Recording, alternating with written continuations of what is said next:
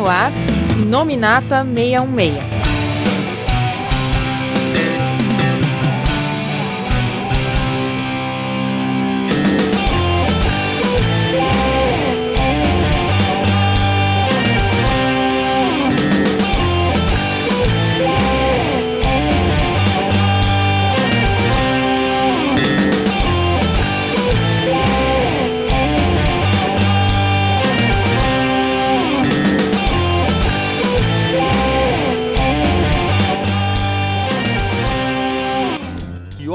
Pessoal, aqui estamos começando mais um Inominata 66. Eu sou o Couveiro e, como vocês pediram, né? Pediram muito e o Felga pediu mais ainda, a gente resolveu dar continuidade à comemoração dos 60 anos do X-Men, falando da fase pós Stan Lee e Jack Kirby, né? A gente tinha falado um pouquinho da chegada do Roy Thomas, então a gente resolveu que vai cobrir a parte do Roy Thomas quase inteiro, do pessoal que tirou férias deles, enfim. E para nos acompanhar aqui hoje, né? Bom, aqui é o Felga e realmente agora a gente entende porque os X-Men só estouraram com Chris Claremont. Aqui é o Paulo e não contrate uma pessoa que vai escrever um roteiro com má vontade. O seu gibi vai ser cancelado. Bom, a não ser que me contrate junto um excelente desenhista, né? Que já faça boa parte do trabalho para ele.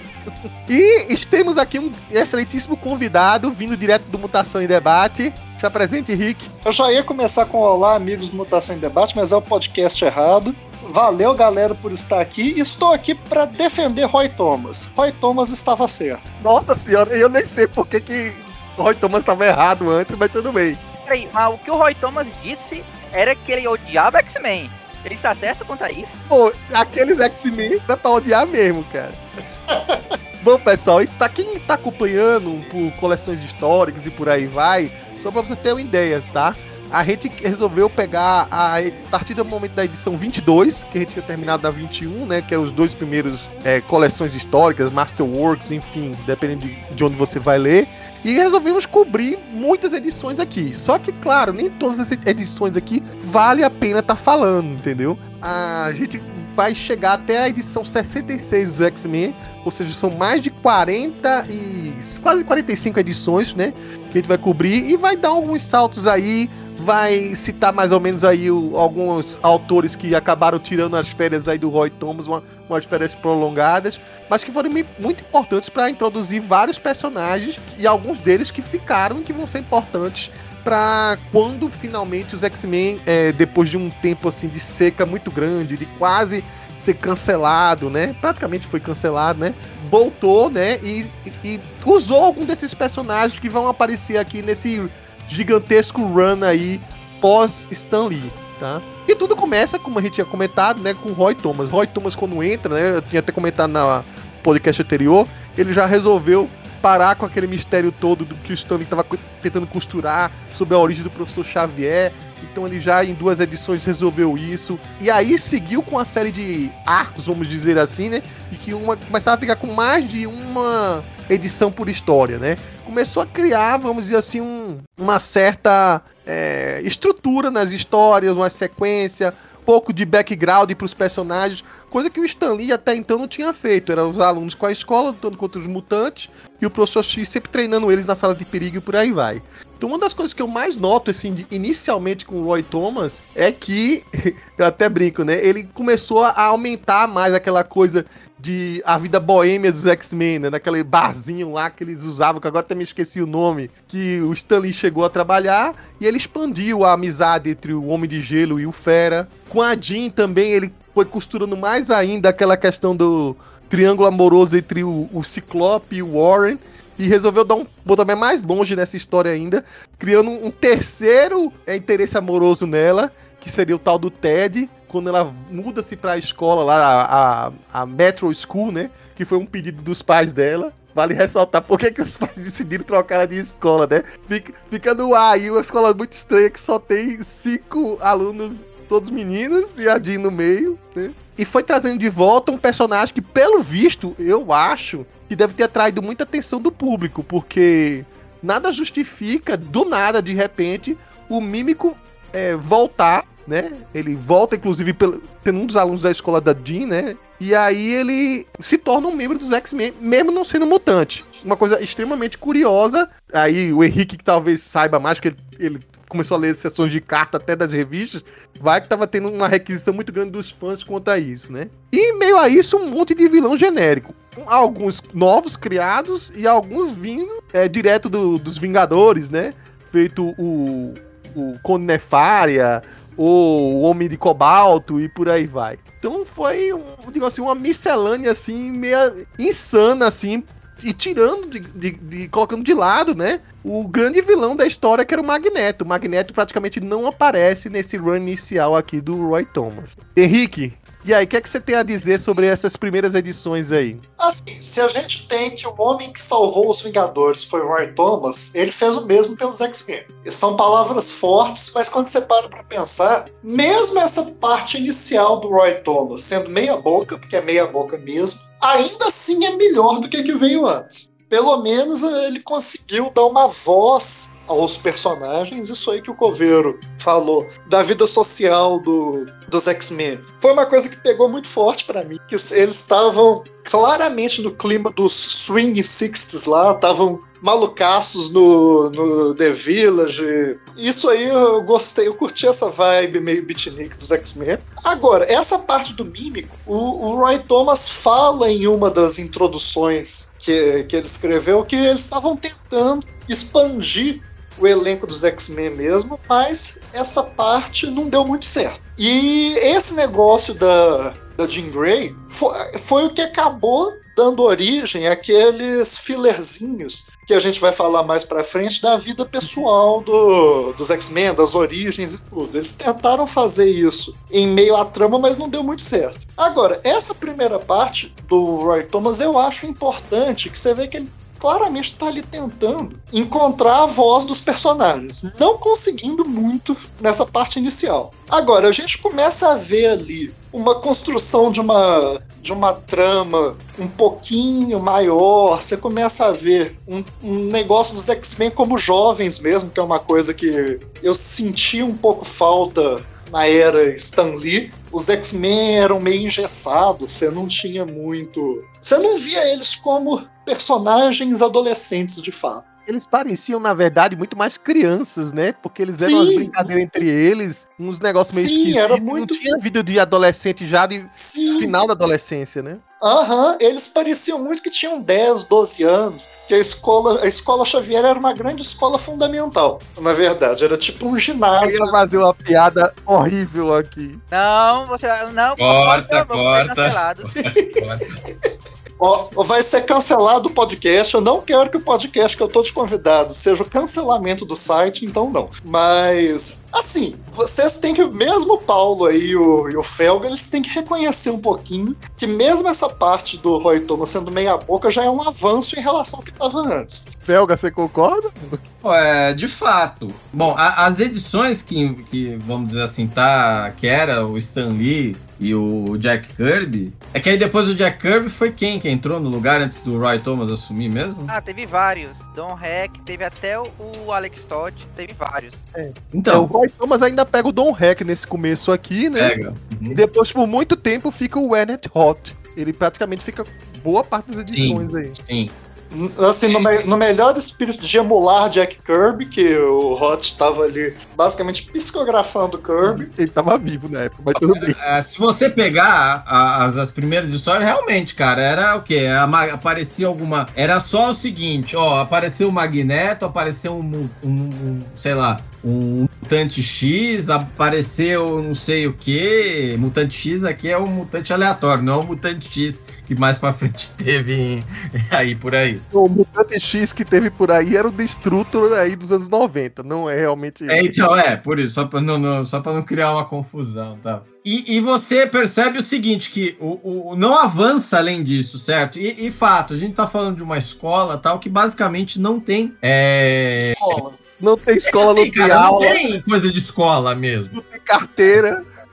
Era, era pra ser, sei lá, enfim. O, o que o, o Roy Thomas faz, e aí essa primeira parte ele tenta, obviamente, mas não, não, não, não, não desenrola. Mas é, é, é, tentar, vamos dizer assim, ter uma. mostrar que os X-Men, né, tem uma, uma, alguma vida social além do que ficar vestindo aqueles uniformes lá tal. Tanto é que você percebe que ele começa ao longo dessa, dessa parte aí a dar uma mudada em alguns conceitos. É, depois, mais para frente, é, ele, ele mata os uniformes clássicos e cada um passa a ter uns uniformes é, mais parecidos, vamos dizer assim, diferentes, né? Do, é, como se cada um tivesse agora uma, uma certa individualidade, né? Porque, Mas isso aí é um mérito depois dele, né? É, ou é no final da, da fase dele? Agora eu não me lembro agora. É no final da fase dele, isso. É, é no final da fase dele. Entra, é, é, ele entra, entra o Frederick. O... É da última edição dele, se eu não me engano.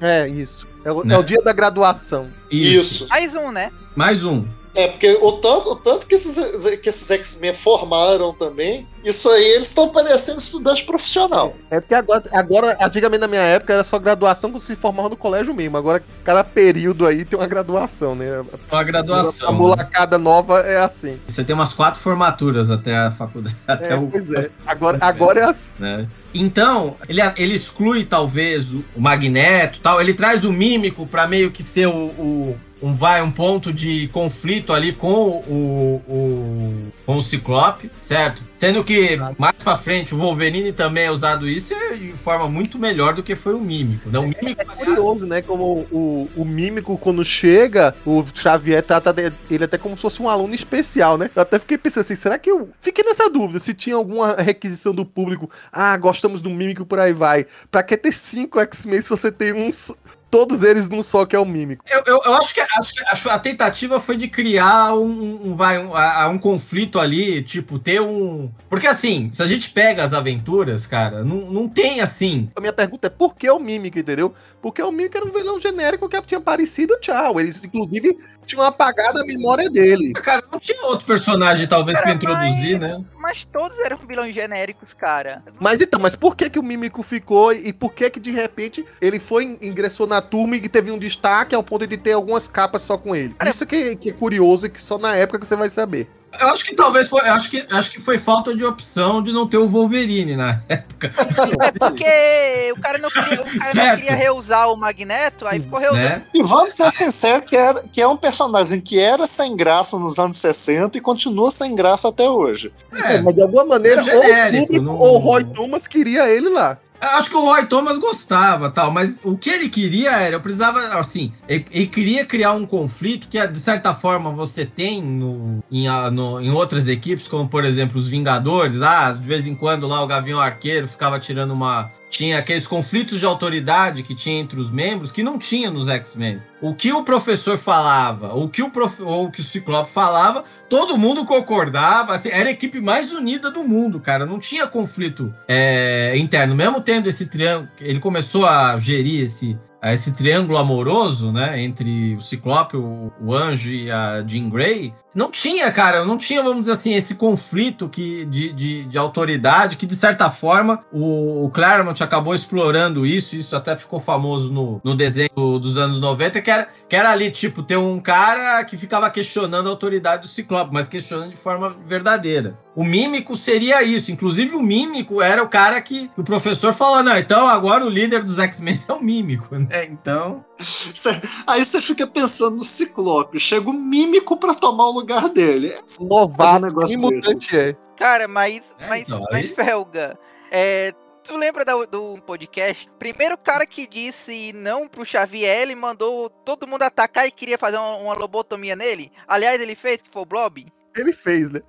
É que eu acho que depois de ter visto aquilo ali, algum deles vai querer dizer não pro cara? Bom, mas aí uma coisa é a seguinte: depois esse conflito aí foi explorado. Aliás, esse conflito é explorado até a exaustão por alguns, autor, alguns roteiristas, alguns autores. Mas aqui eu acho que ele queria era isso: ele queria criar um conflito. Não, não um conflito de autoridade com o Xavier, mas um conflito de autoridade com, com o Ciclope, que é algo que acontece até com bastante frequência na, na equipe. Mas ele não acerta, né? É o que eu concordo não. com o, o, o Henrique. Ele traz alguns elementos que são in, in, importantes, certo? Mas eu acabo, acho que ele, ele se acaba se perdendo na, na execução e também nos vilões que são escolhidos ali para, vamos dizer assim, para ser a trama, certo? Pô, aí de repente aparece o Frankenstein no meio, aí tem monstros não sei do que. É, enfim. De deixa eu até aproveitar a deixa aí do Felga e só listar algumas curiosidades aqui sobre essa história desses vilões aí. Bom, já tinha comentado aí que aparece o Conde Nefária, né? Ele junta um monte de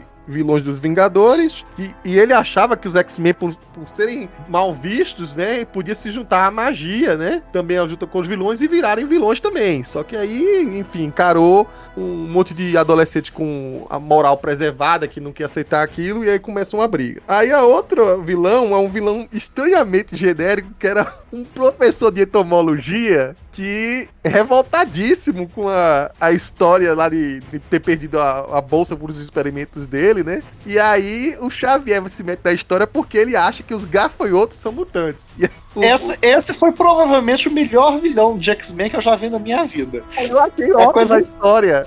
Cara, é muito sensacional. Lá, se veste de, de gafanhoto, cria uns gafanhotos gigantes. Olha, olha de onde roubou lá o, o Jurassic World Dominion e o roteiro foi daqui, ó. E aí esses gafanhotos gigantes começam a atacar as plantações, por aí vai. E aí ele, ao mesmo tempo que criava a praga, tinha a solução, né? Iam ficar atrás dele para a solução. E aí, coincidentemente, porque tudo é coincidência no mundo dos quadrinhos, ele era um professor que estava, acho que, trabalhando por enquanto na escola lá onde estava a Jean, que a Jean se mudou, né, de escola, porque os pais dela estavam achando muito estranho. Ou então os pais dela suspeitaram assim: cadê o boletim dessa menina? Não tem. Essa menina não compra livro, não compra nada. Muito suspeito, né? E aí mudou dessa escola e ela arrumou esse amiguinho lá, o Ted. O Ted já leva um outro vilão genérico que aparece, que é o tal do Homem Cobalto, que era o irmão dele, né? Isso, uma coisa assim. Então pegou um vilão do, do, Homem de Ferro, trouxe pra cá, e aí o, o cria-se um arco em torno disso, que nem tem um Homem de Ferro na história, praticamente. Você vê a situação que os X-Men estavam, que a galeria de vilões do Homem de Ferro já é bem meia boa. Pra eles, é sacanagem. Eles né? pegarem emprestado o vilão do Homem de Ferro. Cara, mas, mas vamos ser sinceros eles. A galeria de vilões eles gastaram toda no, Homem-Aranha. Só o Dítico sabia fazer tão decente. E, e aí, essa, essa história do Homem de Ferro ainda teve um lance aí de pegar na consciência do cara. Então foi resolver a coisa é, de outro jeito, né? A, enfim, o cabo acabou se redimindo no final lá. De uma maneira muito estranha, por sinal. E, e eu, e o mais curioso dessa época, é, é, nessa história, é que, as, enfim, a parte da novelinha, né? As histórias de. de enfim, de, do alter ego deles, né? É que tem uma hora que tá a Jean com quatro caras em cima dela, porque é o Ted, o irmão, o Warren e o Scott, todos rodeando ela. E aí o, Warren falou assim, rapaz, essa luta não vale a pena lutar não, já tá demais. E aí o Warren decide de vez seguir em frente, arruma, arruma uma menina na mesma da mesma história, vamos embora, né? O esperto foram o Bob e o, o, o Fera, né? O, o Hank, que arrumaram duas namoradinhas que fica boa parte das edições. Aí a Zelda e uma outra lá, que dura bastante tempo aí. Elas, inclusive, até lamentei muito que no decorrer dessa troca de roteiristas, elas somem assim sem muita satisfação. É, né? então, isso, isso, isso é um problema mesmo. Sim, é personagens interessantes. E aí, outra coisa que eu achei curioso, aí é curiosidade mesmo, né? Pra misturar um pouco de MCU com quadrinhos, o vilão Kukulkan, né? que acabou do MCU virando Namor, né? Um dos alter do Namor, era um vilão dos X-Men. Que era um personagem, é, é, enfim, da América Central, sei lá onde ele era, que era tal de El Tigre, e que de repente ficou possuído por essa entidade aí, da cobra emplumada, que não sei o que, babá. Então você que, que não lia quadrinhos e achava que o, o Namor relacionado com o Kukulkan era uma coisa muito inventada, nem tanto, né? Tá aqui, a origem aqui, digamos assim, desse alter ego nos quadrinhos, né? Claro que misturar dois personagens diferentes não só. Na verdade, só o que tem na Mesoamérica é serpente plumada, mas é outra história. Bom, e aí a gente segue, como eu falei, né? O Mímico a gente é, acaba tendo um destaque muito grande, já que o Mímico tinha esses poderes de mimetizar os poderes dos outros, trazem um super adaptoide, é outro vilão é, dos Vingadores que acaba vindo pra cá. Tem aí um vilão, um místico, um mago que eles trazem, e é mais, mais ou menos isso. O mais curioso, talvez, nesse meio tempo aí, é que depois de muito, muito tempo eles trazem um fanático de volta. Uma historinha dupla, né? em que trabalham a origem do fanático é, e, e, até uma coisa meio viajada, né? Que tem a participação do Doutor Estranho, não é isso? Isso. Pega um Ciclope e a Jean Grey pra ir dentro de um reino lá dentro, onde ele vai enco encontrar o,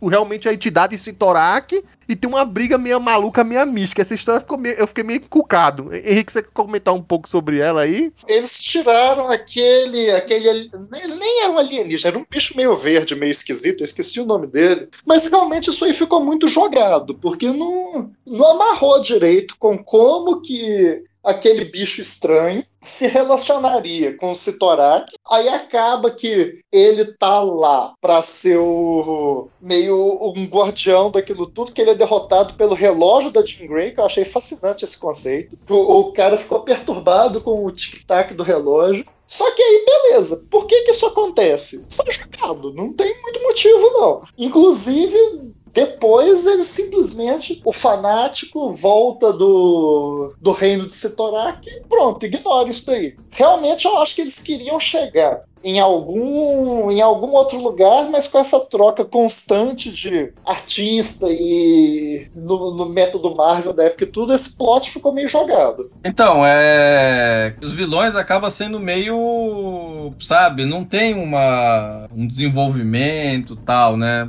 Que é algo que mais para frente, né? Isso vai, vai acabar tendo. O vilão que é, que é trabalhado aí é o fanático mesmo. É que já é um vilão, que já é um vilão tradicional, vamos dizer assim. Já uhum. é... é, mas ele não tinha aparecido até então, né? Parece, ele é. apareceu duas vezes. Toda aquela fase do Stan Lee ficou lá e voltou agora. Mas parece assim, parece propaganda, assim, eu não sei se. Parece que o Roy Thomas, acho que ele já estava escrevendo Vingadores, né?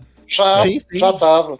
então, eu acho que o Roy Thomas fala, ah, meu, é, eu queria escrever, eu queria era mais, mais Vingadores e menos X-Men. Aí começa inclusive, a Inclusive, o, o, o, Roy Thomas até reclama que, escreve, que ele tava escrevendo muito gibi na época, nem era só Vingadores, né? Tava escrevendo uma penca. Ele fala que ele ficava até meio confuso às vezes, que uma coisa aparecia na outra.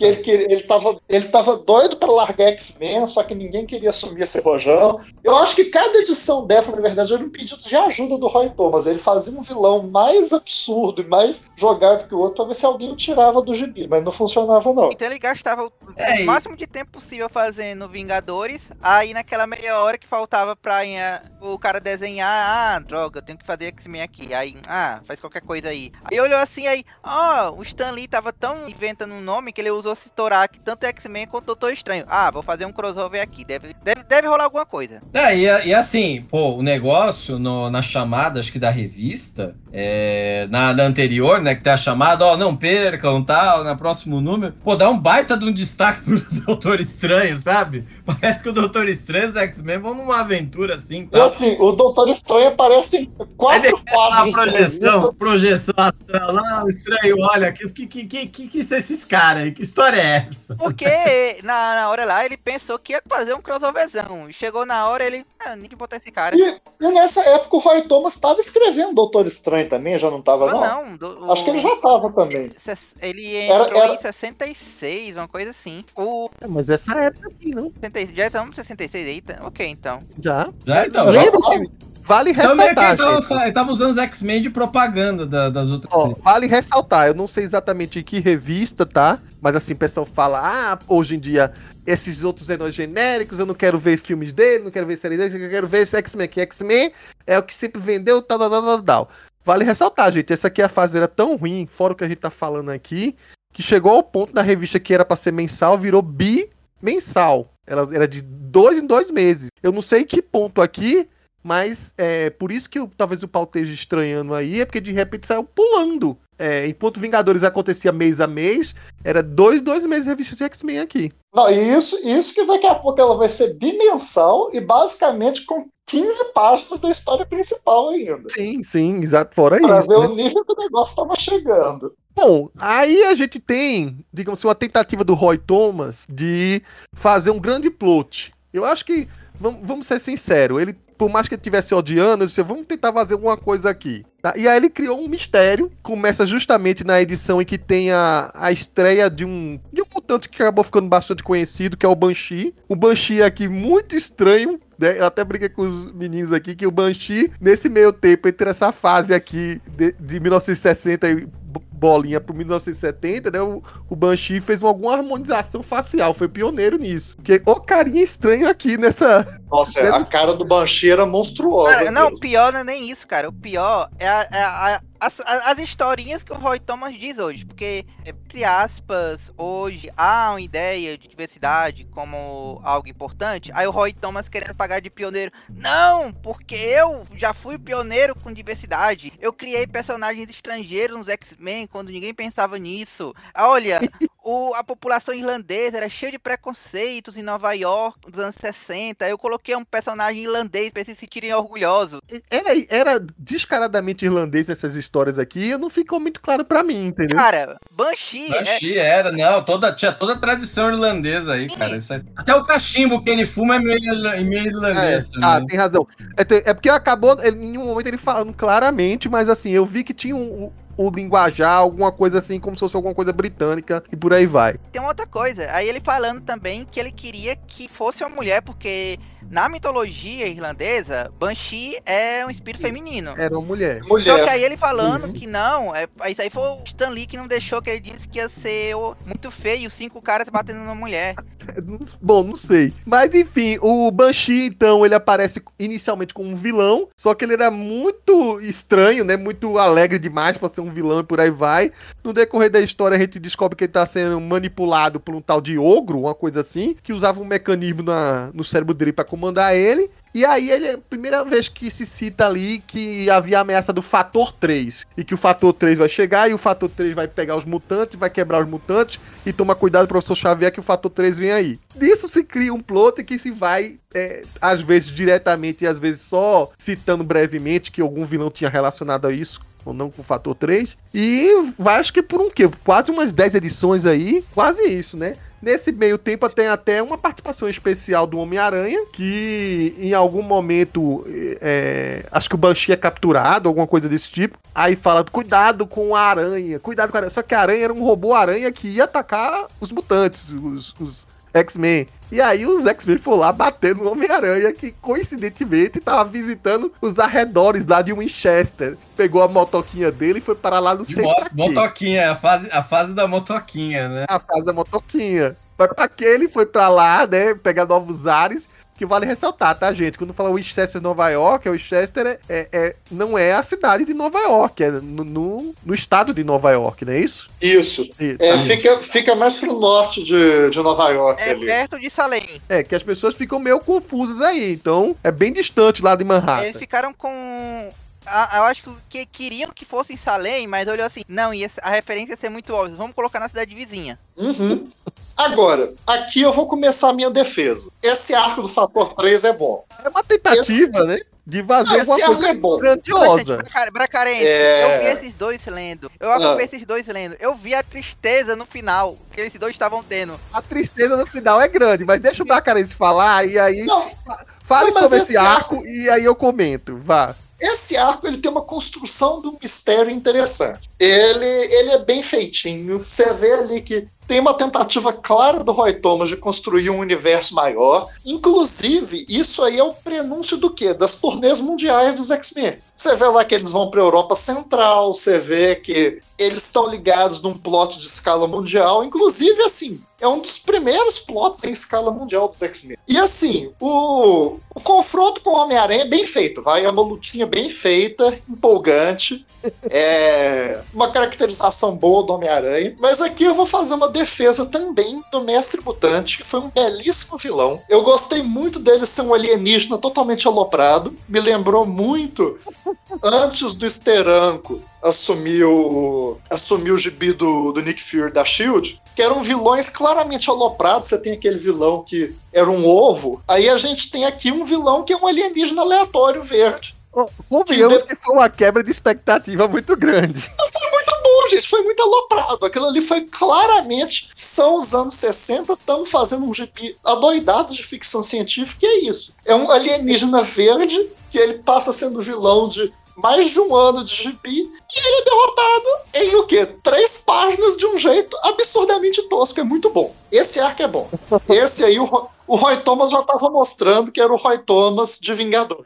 o Paulo, eu tava. Enfim, a gente tem uns grupos de WhatsApp, o, o Henrique participa de um deles, e a gente tem um, um mais fechado aí, pra, pra não ficar enchendo muito saco, né? E eu vou comentando lá, por algum spoiler, alguma coisa desse tipo. E a, a, princípio, esse arco, a gente vai crescendo, vai, vai, vai construindo isso, traz os outros mutantes pra cá, né? Acho que traz uns outros quatro mutantes para ser subservientes lá do, do, verdadeiro líder do fator 3, né? Então traz o Blob, traz o Unus, traz. Quem mais estava lá? O. O, o Vanisher tava também. Vanisher e o, e o Mestre Mental, né? Uma coisa desse tipo. Uhum. Divide a equipe, criam toda uma coisa assim. Então aí, de repente, surge o líder. O líder até achei familiar, né? Aquele capacete meio esquisito lá. Aí, uh, Paulo, esse, esse, esse rosto aqui é meio familiar. É porque é o Morfo, né? O Morfo, na verdade, que chamava de Changeling na época, né? Que vai se tornar um personagem interessante no. Digo assim, a, a ser usado mais pra frente. E aí o Changeling assim, pô, o Changeling é que era o, o, o, o líder do Fator 3, aí o Changeling, não.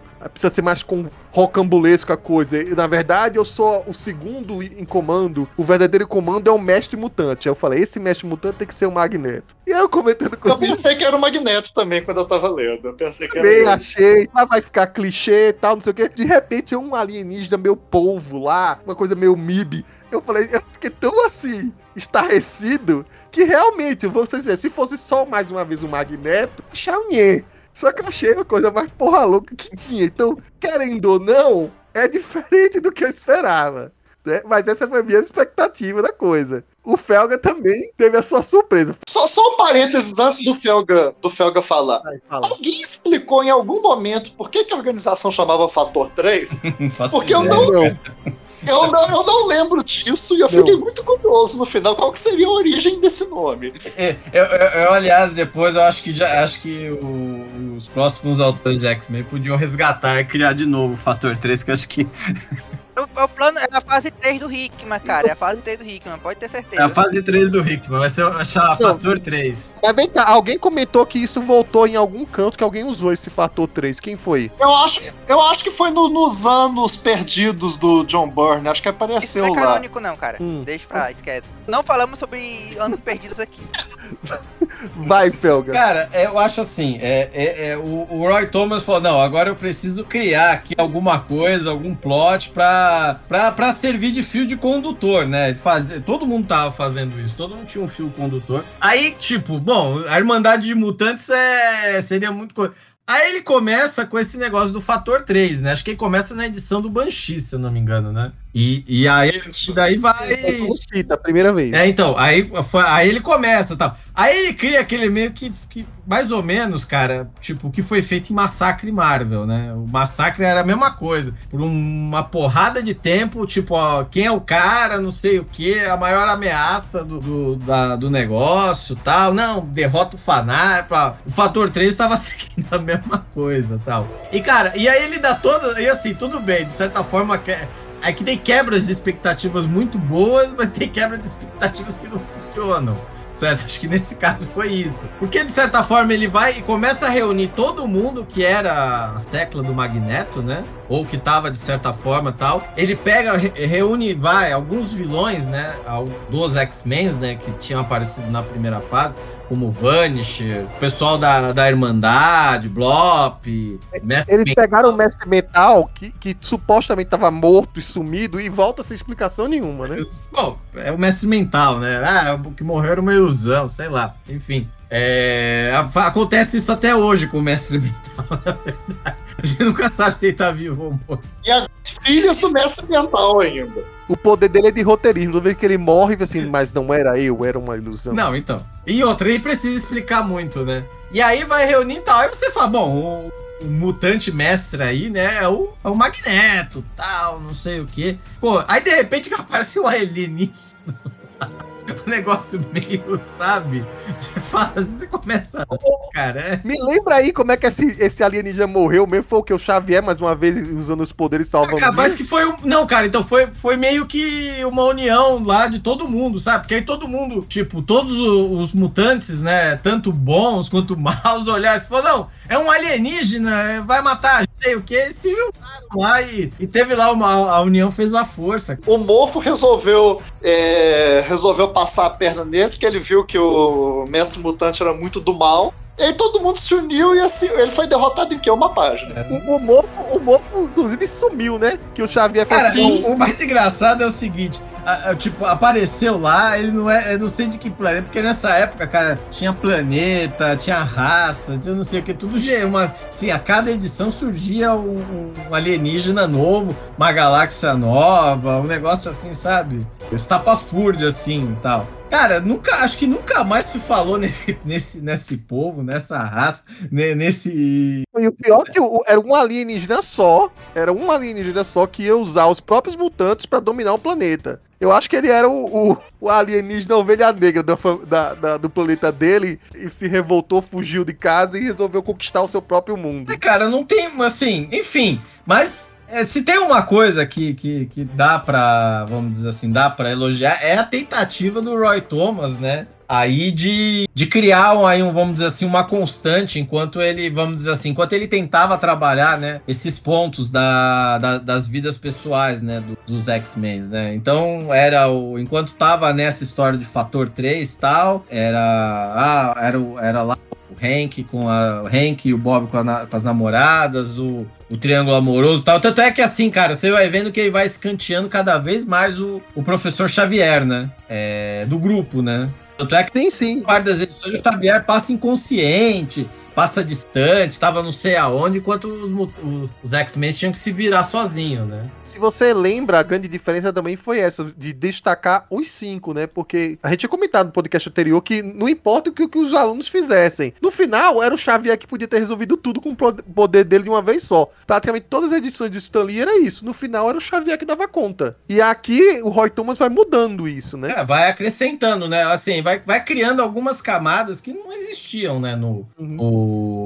no anterior, né? Dá pra dizer que ah, na, no, no Stan Lee os X-Men eram, sei lá, devia todo mundo, o Xavier devia comandar os, os cinco como marionetes e tal. Aqui também acho que foi já nessa fase que come, começou a, o, o, upgrade da Jean Grey, dos poderes, foi? Já... Então, aí já, já começa um pouco foi, aí... Foi depois da morte do Xavier. É, é, é, na verdade já estaria acontecendo quando acontece essa, essa coisa que o, o Roy Thomas talvez estivesse cultivando isso de alguma maneira. Porque o, o, mor, o Morfo, que na verdade se chamava de Changeling na época, né? Desaparece e o Xavier parece que, que fez alguma coisa para ele. Não, ele mudou de ideia e sumiu. Meio que abafou com a história do sumiço do Morfo. Nesse ponto, você já vê uma conversinha da Jean Grey é, com Xavier, sempre separado dos outros quatro. Que daqui a algum, algumas edições a mais, meio que se entende que Xavier confiou a Jean Grey que, ao, que ele ia morrer. Que ele já estava doente, pelo menos ele dizia assim, né? Eu estou doente e vou morrer. Calma que não é bem assim.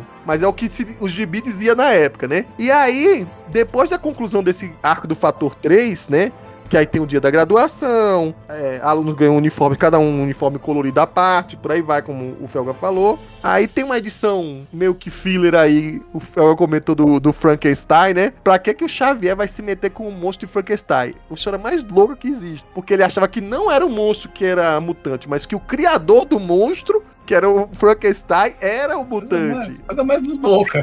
Mas, mas você tem que não, você tem que lembrar que aí isso aí foi resgatado porque o Jason Aaron fez aquele antepassa, antepassa não, descendente do tô voltar. Então, é, o, o, o, filho dele, né, uma coisa assim no ah clubinho do inferno. Exato. Você sabe que quando mistura X-Men e Frankenstein, a qualidade, ó, sobe lá em cima. É, enfim, quando passa essa história do Frankenstein, aí tem a, a uma história dupla da morte do Xavier, em que os X-Men confrontam esse tal de sub-humano. Como era o nome dele agora? Era uma criatura, enfim. Era, era, era o grotesco, não era? Não. É grotesco, grotesco que chamava. É grotesco. É um negócio maluco também, cara. negócio... É, uma criatura monstruosa do, do, do, do interior da Terra, né? Era isso, uma coisa assim. Isso. Uhum. E direto do, do, do, uma história de Júlio Verne, sei lá o que diabo foi a inspiração aí. E aí, no decorrer da história, o Xavier morre. É muito curioso ver que talvez isso fosse um plano a longo prazo, porque realmente, quando chega na hora do, da morte do Xavier, desse suposto morte do Xavier, ele não usa seus poderes mentais em momento algum. E aí, nessa história para a história que vai vir a seguir, se fala que a Jean era a única que sabia que o Xavier estava morrendo Aí a gente vai talvez entender que ele não usou os poderes mentais porque estava muito doente, mas é uma forçada de barra aí. E que é por isso que ele se sacrificou. Já, já que eu vou morrer doente, eu vou morrer me sacrificando. E aí morre nessa história aí. Contra o Grotesque. Esse grande personagem. É, e aí, eu acho que é isso aí é o final da fase do Roy Thomas, né? verdade, essas últimas edições aqui. Pessoas que adaptam os X-Men, quando olham esse histórico do Xavier, foram sangue, porque, ah, não, deve ter sido um conflito com o Magneto que ele perdeu os movimentos das pernas contra o Lucifer. Não, na primeira vez que ele morre, deve ter sido uma coisa épica, o fanático, então o Magneto desse. Aí você vê quem que estava certo, Mark Miller. Ultimate X-Men fez o arco do Xavier Uhum. bem melhor. Até quando os tudo, X-Men né? ficam sozinhos, ficou melhor do que isso aqui, viu? Agora, é impressionante como é que eles alopravam muito nessa época também. Cada, cada, cada edição surgia uma raça diferente. É, era o Lucifer agora era o Grotesque, um confronto completamente aleatório, morre o Xavier. Bom, e aí é, é curioso que parece que tava esperando o Xavier morrer, que agora o Xavier não vai fazer nada, né? Os garotos estão estão sem a sua, seu tutor, sem seu mestre, sem a sua direção, que volta o Magneto num arco que foi umas, umas três edições aqui, mais ou menos, né? E aí é muita coisa que talvez precise se casar com Vingadores, porque não é só o Magneto que volta. Tudo bem, a gente sabe que o Magneto tinha sido despachado lá para outro mundo com o estranho e que é, de alguma maneira no- numa história do Vingadores ele voltou, ou foi no anual, alguma coisa assim, junto com o, o Grosso, né? Mas ao mesmo tempo a gente tá vendo aqui que o, o Mercúrio e a Feiticeira Escarlate também decidem voltar pra, pra Irmandade de Mutantes, né? Vale ressaltar que se chamava de Evil Mutants, né?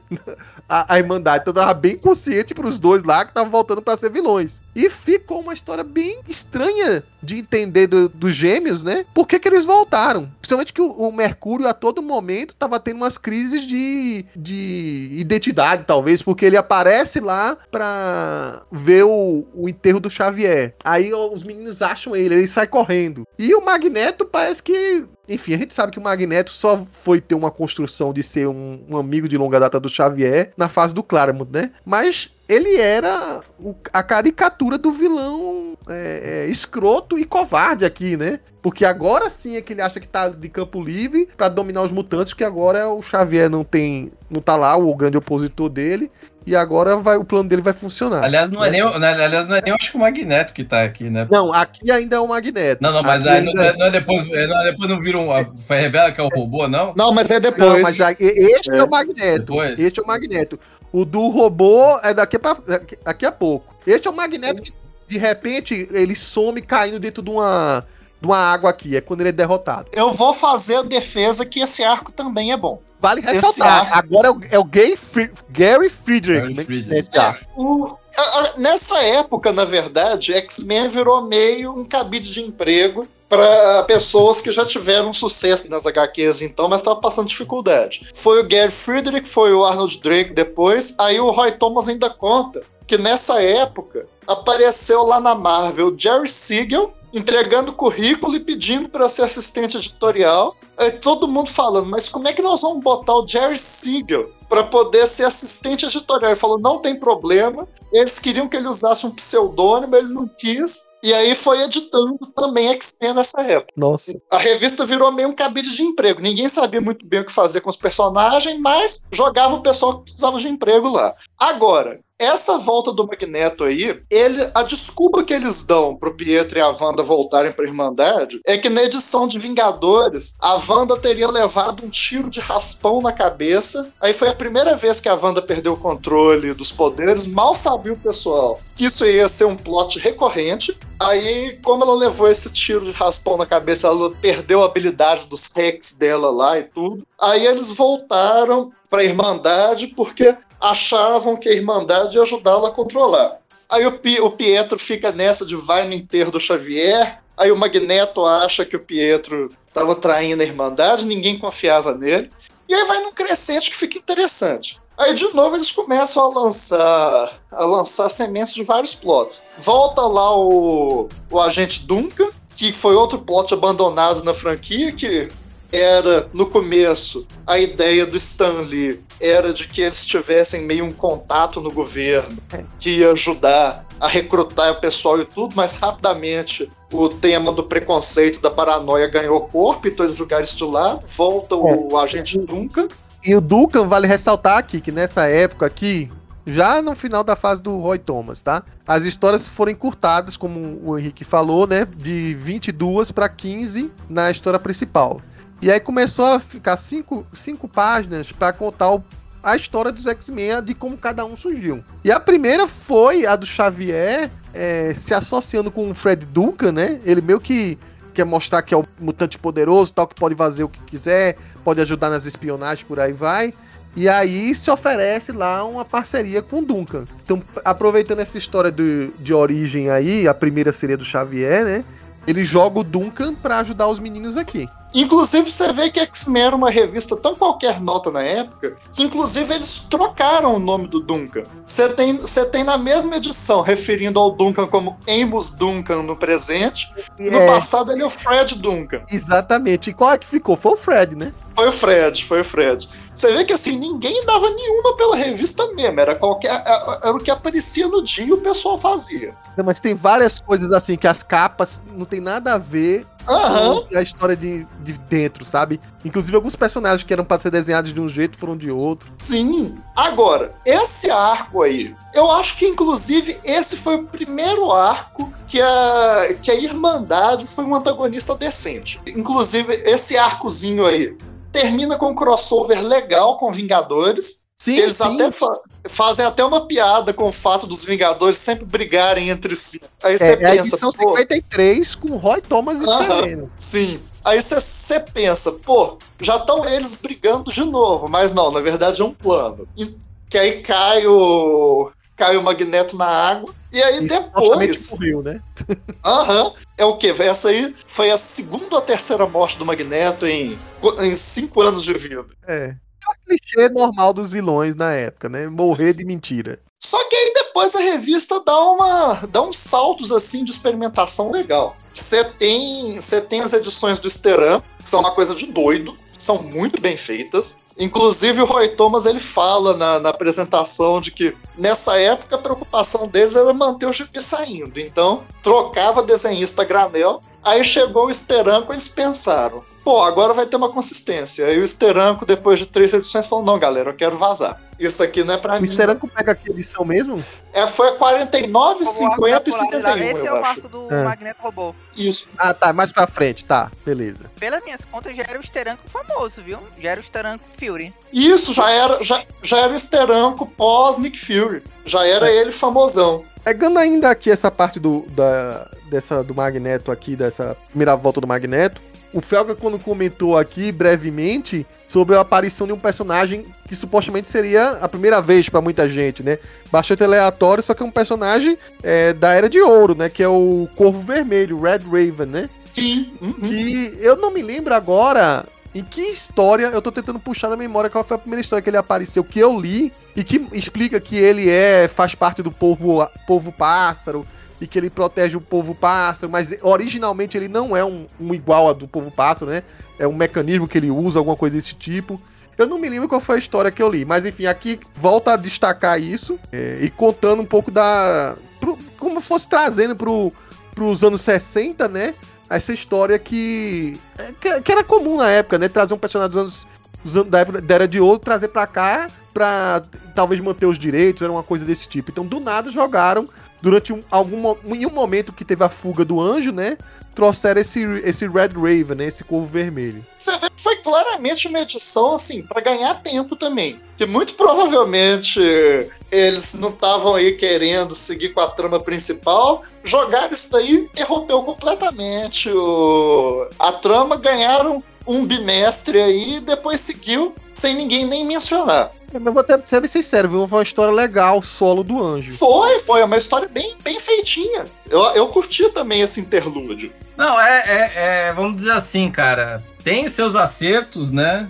Mas também ainda, ainda tá, ainda estão patinando, sabe?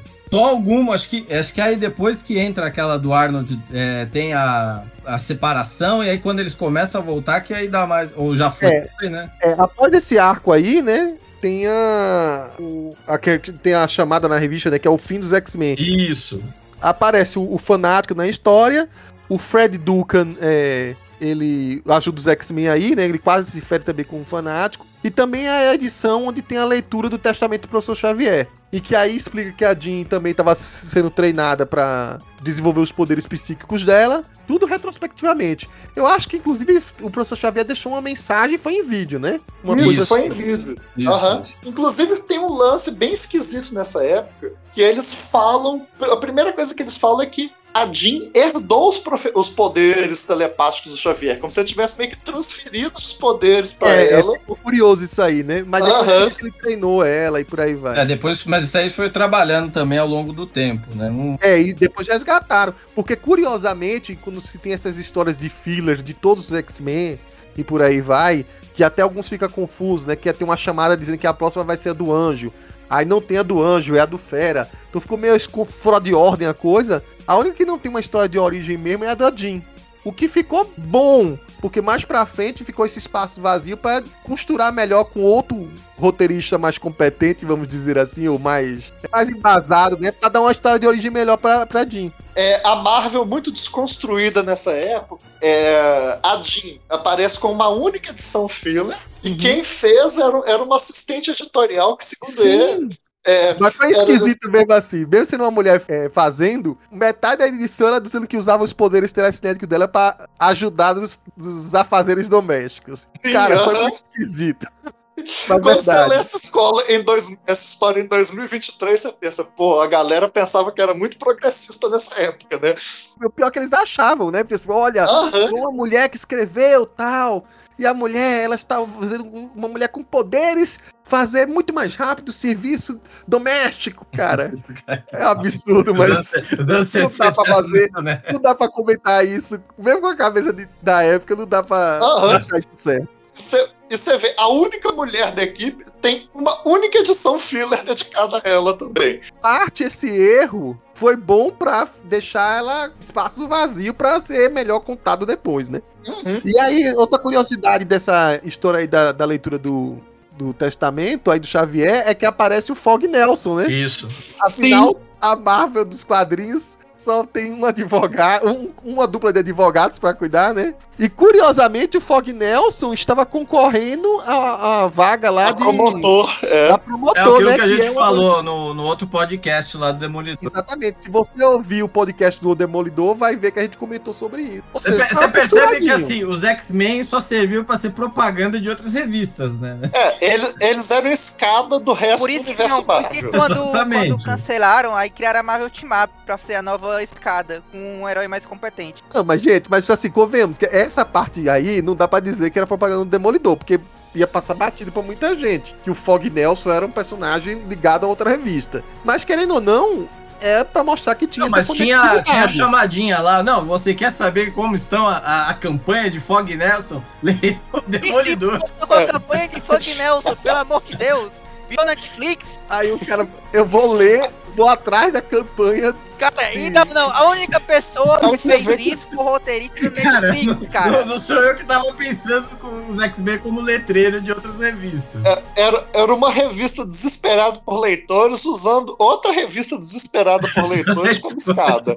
É tipo um abraço dos afogados ali. E aí, é, dessa época a gente já tá. A, a, digo assim, o Gary Friedrich já tava Bom, eu só ia tirar as férias, tô durando muito tempo aqui. Passa pro Arnold Drake. O Arnold Drake, inclusive, assim, era, era um, nome mais conhecido pelos trabalhos da DC. Eu acho que foram poucos os trabalhos dele pra Marvel, né? Se engano, foi só isso mesmo. Eu acho que ele só fez essa época de X-Men hum. e nunca mais mexeu nada com a Marvel. Bom, ele criou os Guardiões da Galáxia também, né? Mas é, também foi só alguns fillerzinhos de Capitão Marvel na época, Sargento Furry, essas coisas mesmo. Mas em X-Men abriu uns pontos bastante curiosos, né? Então a gente teve essa separação dos X-Men aí, o Felga apontou, e aí a revista ficou meio que assim: X-Men apresenta e aí era focado em algum núcleo é, das histórias, né? Do, dos personagens e separado. Então, primeiro é o Homem de Gelo com Fera, que era uma dupla que se mantinha.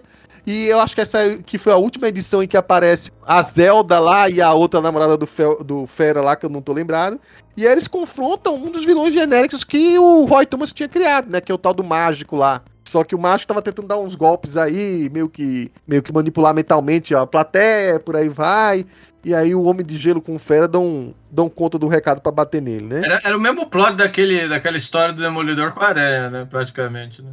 É. Sim, é a mesma coisa. E aí a gente tem também um outro que é com o Ciclope e, e a Marvel Girl é, lutando contra que um monte de robô aí. Isso, o Ciclope, apresentador de rádio, a melhor das profissões aleatórias do Ciclope. Eu, eu queria saber o que é que, o que, é que assim, o, o cara olhasse ser o que esse cara faz da vida. Ah, ah, radialista, por que não? Imagina o Ciclope narrando um partido de futebol, cara. O time vermelho contra o time vermelho. Bom, e aí, depois dessa edição, lá pra 49, né? Aí que o Arnold Drake parece que vai vai pensar mais longe e introduz uma das personagens que fica e se torna bastante interessante. Só que ele dá uma quebra de grande de cronologia aí. Porque, como eu falei, o Homem de Gelo é, tinha já a namoradinha dele, o, o Fera também saindo, de repente essas pessoas saem do, da jogada e entra a Lorna Dane, que é, digamos assim, uma das mutantes lá que o Magneto tinha esse plano de convocar vários mutantes por aí vai, não sei o quê. E aí surge a filha de Magneto, né? Que aí esse Magneto, esse Magneto bastante suspeito, uma roupa, uma roupa diferente e associado com o Mesmero, né? Então o Mesmero tinha aqueles poderes mentais, associado com o Magneto queriam criar uma o que um exército de mutantes, né? Isso, Bom, uma Gente, vamos ser sinceros que essas três edições são muito boas. Essas daí são boas de verdade. Não, dá uma boa melhorada, principalmente porque tem o easter up. Cara, assim, eu não vou nem colocar na parte do, dos layouts, do design do easter up, porque é uma coisa de louco. Aquela, aquela página dupla que ele faz da cidade mutante, ou então aquela página com a, a Polaris pela primeira vez no uniforme. Mas assim, questão de roteiro. Não o nome de Polaris ainda não, né? Aqui não, eles têm o nome de Polaris. Aham, ela só vira Polaris bem depois. Só, eu acho que é só quando o Neil Adams chega que ela ganha codinome de, de Polaris. Inclusive, acho que alguém chamou atenção aí, é, fica claro nessa, nessas edições que ela, quais são os poderes dela? Não. Eu acho que ainda não, né? Não, não, não, não fica. Não fica. Não fica. Começa a desenvolver, assim, Aliás, é bem mais pra frente, porque nem no run do New Adams já tá. Fica, isso fica claro. O que tem é ter um poder. Na verdade, cara, quando eu tava lendo, eu me lembrei do primeiro filme dos X-Men, o plot, cara, porque era um lance meio que usar uma máquina pra, pra, pra mutantes latentes, alguma coisa assim, sabe? Sim, sim. E é, aí eu, eu lembro. Aí eu, agora eu sei de onde o Brian Singer tirou a ideia dele. Pô, pode ser, né? E assim, nessa época também, é a primeira vez que, lendo X-Men eu senti que o pessoal estava pensando em construir mesmo, assim, bem rudimentar ainda, mas bem uma cultura mutante. Você vê ali claramente os mutantes, assim, num projeto meio separado do resto da humanidade. Aquela questão da, da construção da cidade mutante do mesmeiro. É aquela primeira vez que você tem uma pincelada ali de uma subcultura mutante. Eu gostei muito do uso do mesmero, meio como um líder de culto. Também ele pronunciando um pouco a vibe dos acólitos, o Magneto como Messias e tudo. Sim, sim. Essas, essas edições, elas são bem ricas nesse, nessa questão temática. Depois da 49, cara, a, a revista entra num, num, numa, numa crescente. Ela dá uma melhorada, assim, é muito boa. Ela ainda tem alguns altos e baixos, mas ela ela começa a ganhar um ritmo que não, não, não, tava na, não tinha ainda na, nas edições anteriores. E os baixos aí, são bem menos baixos. A pré-Adams é a, a Isso, não, 50 tem... é a melhor capa da, antes do Adams entrar. Sim, sim, sim, com certeza. Certo.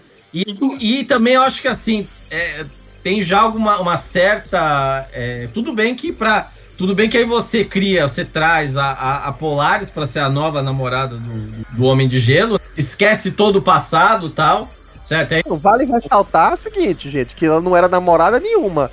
Ele de repente ficou hiper apaixonado com isso, ela. Isso, isso, não, não, mas é o interesse amoroso. Isso, assim, até meio obcecado. É, o, o interesse amoroso, vamos dizer assim. Não é realmente, ela se torna o, o, o, o centro das atenções pro Homem de Gelo. Tanto é que o Homem de Gelo só pensa em resolver os problemas dela, não faz mais nada. o Homem de Gelo fica fissurado, fissurado. nela, assim, carro, vira um, um, um intempestivo, coisa que nas outras edições não era.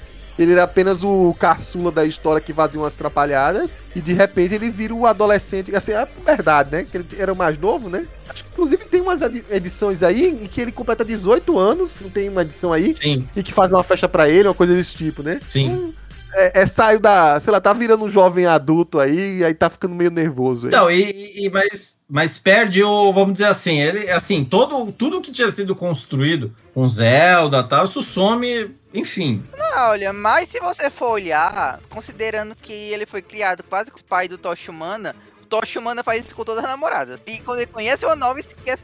É, mas ele não era o Toshimana, né? É, mas. Sim, mas faltou uma. Faltou uma transição melhor aí, né? É, não, então, exatamente, porque assim, por muito tempo era só a Zelda, A e Zelda. ele, aquele, aquele clubezinho, e ele, na verdade, se descobrindo, né?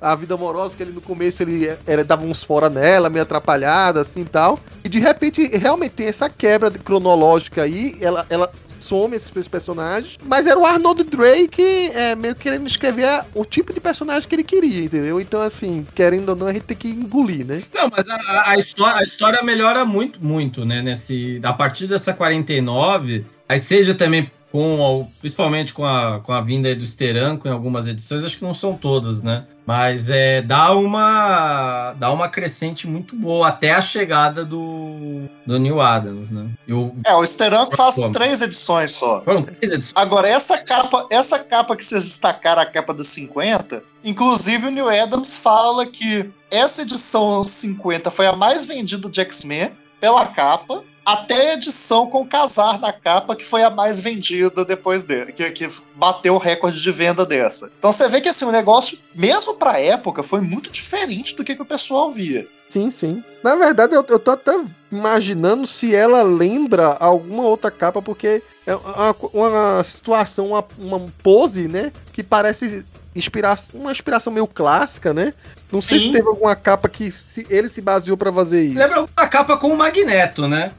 É, Pois é. Tudo bem, porque a ideia era essa mesmo, de ela ser a filha do Magneto, né? A filha que de repente A aparece. mãozinha ali era pra ser filha do Doutor Estranho, do Homem-Aranha. Ah, Ela, ela faz duas vezes a, a pose da mão da teia ali. Eu sei, é. Mas aí é, talvez seja uma influenciazinha do dicto aí que o Stan quis colocar, né? Porque magia, sei lá. Você tem que ver que não tem nada a ver com magia, né? Eu tô, tô confundindo as filhas aí. Que nessa época não era filha ainda, né? É, pois é. Vocês falam, vocês estavam falando das alopradas cedo, mas vamos ser sinceros que poucas coisas são tão alopradas quanto o Eric e o Vermelho. Não, mas é isso que eu quero deixar bem claro. Assim, o final desse arco aí, você vê a, a edição anterior aos grandes surgimentos do Érico Vermelho, a capa. Os caras pintaram um Vink de verdade. Sim. Quando chega no interior da história, não tem nada a ver, que não tem barba de Vink, não tem nada. O Eric Vermelho era só um codinome X pro mutante misterioso que ia aparecer e acabou. Não, e aí você pega, Ciclope tem um plano. Aí o pessoal do final da edição fica aquele cliffhanger. Qual que é o plano do Ciclope? Aí na próxima edição o plano é o Eric o Vermelho. E no. Vou te falar, Mas cara. enganou bem, né? Fica uma roupa meio sadomaso, ainda- aquela não, e, roupa. e ele deu sorte que escolheu É, tudo mas- vermelho, porque senão iam descobrir na hora que era ele. O Eric o vermelho, aparece verde. Essa é uma tendência meio, né? É, mas o Ciclope tinha essa tendência dessas roupas meio esquisitas e se manteve por muito tempo. Você vê que quando tem oportunidade de ele fazer o próprio uniforme, é, surgiu aquele Phoenix 5 lá, de- dele virando a Fênix, aquele uniforme estranhinho dele, né? É, então. Não é. vamos esquecer que ele foi um dos últimos a tirar a cueca de cima da calça. Sim. E aí você pega que os X-Men já tinham um pezinho no sadomasoquismo antes do Claremont.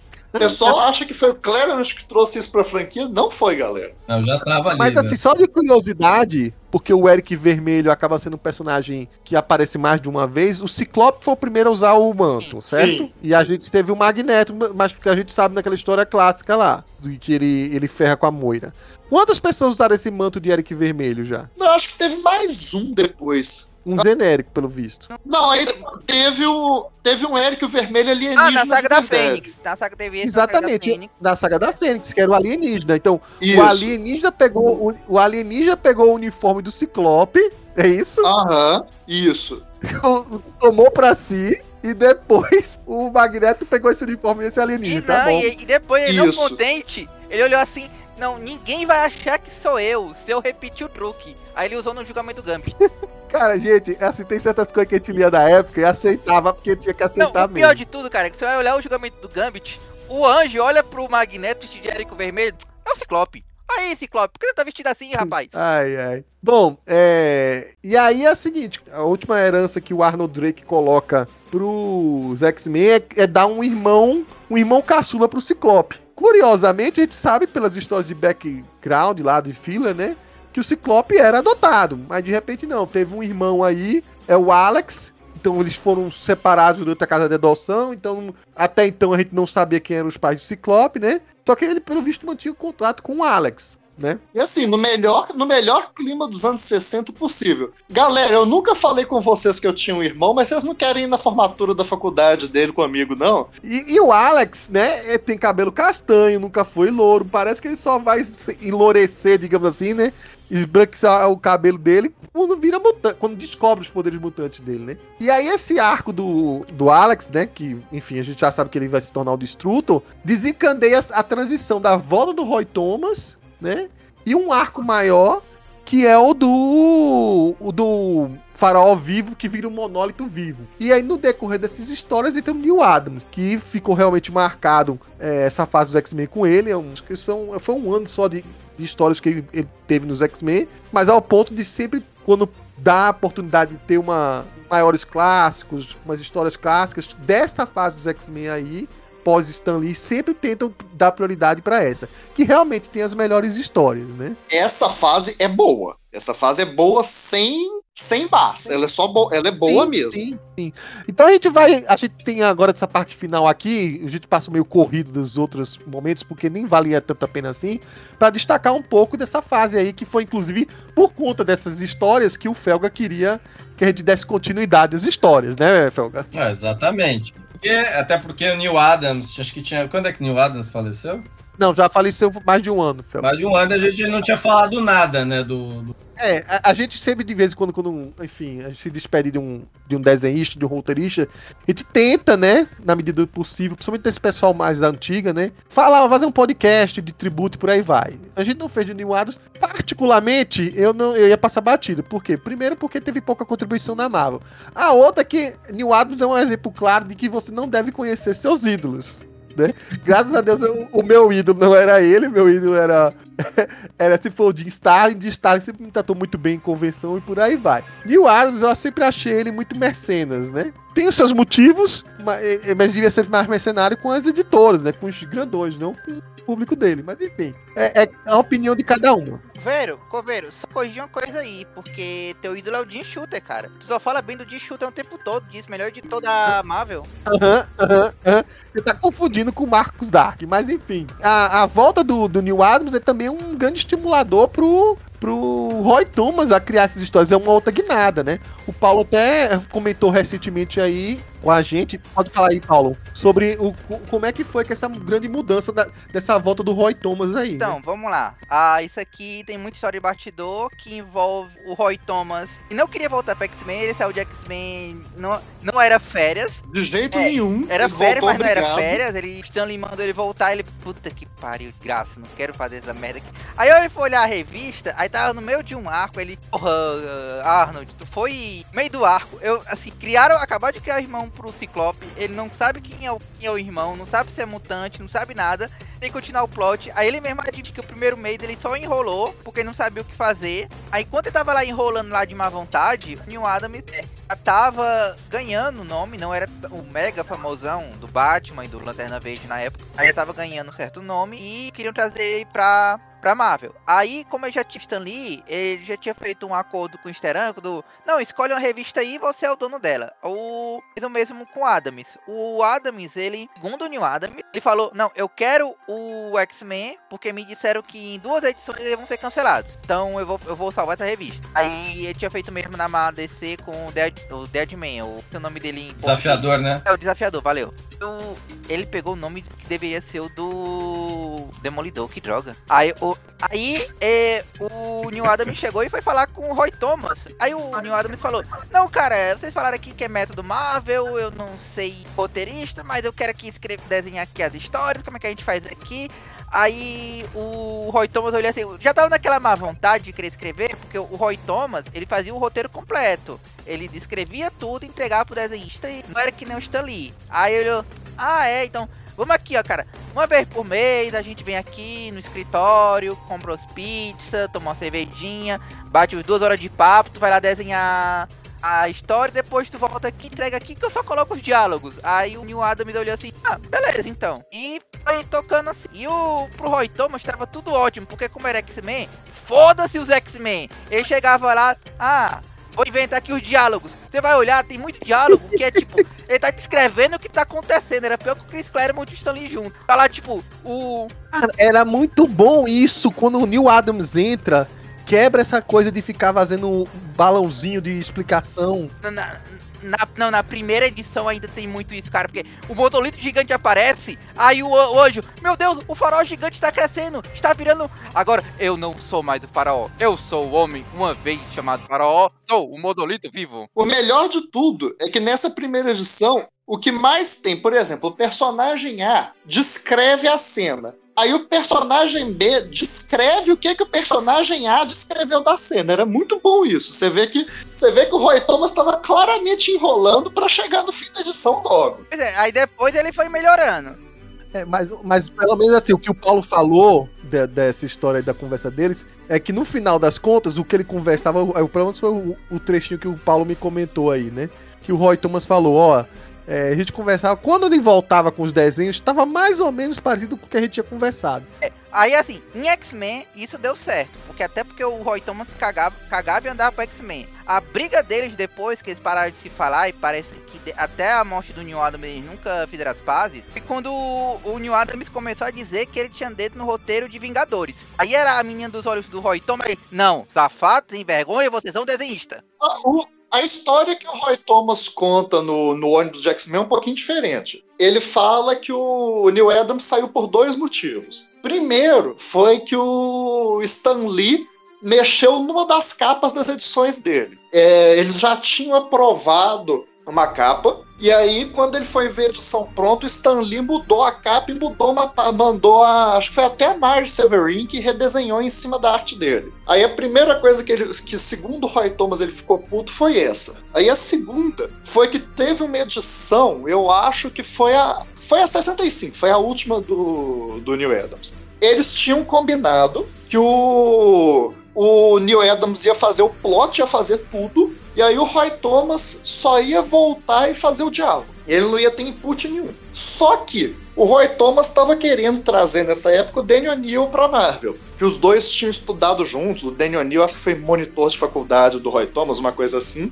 E aí ele estava tentando de tudo quanto é jeito trazer o Daniel Neal para Marvel. Aí, como ele queria tava correndo igual o Diabo da Cruz de, de X-Men, como, como o Daniel O'Neill estava fazendo freelance para a Marvel, ele foi e passou a edição para o Daniel O'Neill fazer os diálogos. Aí o Neil Adams, quando descobriu isso, ficou puto e falou que ia sair de X-Men. E curiosamente, anos depois, os dois iam ter uma o Daniel Neal e o Neil Adams iam ter uma colaboração gigante, tanto no Batman quanto no Arqueiro Verde. Então não sei até que ponto que dá para acreditar nessa nessa nessa explicação aí do Roy Thomas não. Mas a briga foi contra Vingadores. Eu acho que Vingadores a, a quando ele saiu da Marvel de vez foi, foi depois, né? Que foi justamente aquele. Até porque envolvendo a, a Guerra, Chris Crew, né? Não, a, a, treta foi durante a Guerra Chris Crew, porque ele foi querer se dar os méritos da, é, do roteiro da guerra e o cara, pau no seu cu, eu que conheço esse herói era de ouro que o Rick Jones colocou. E você nem desenhou isso, seu safado.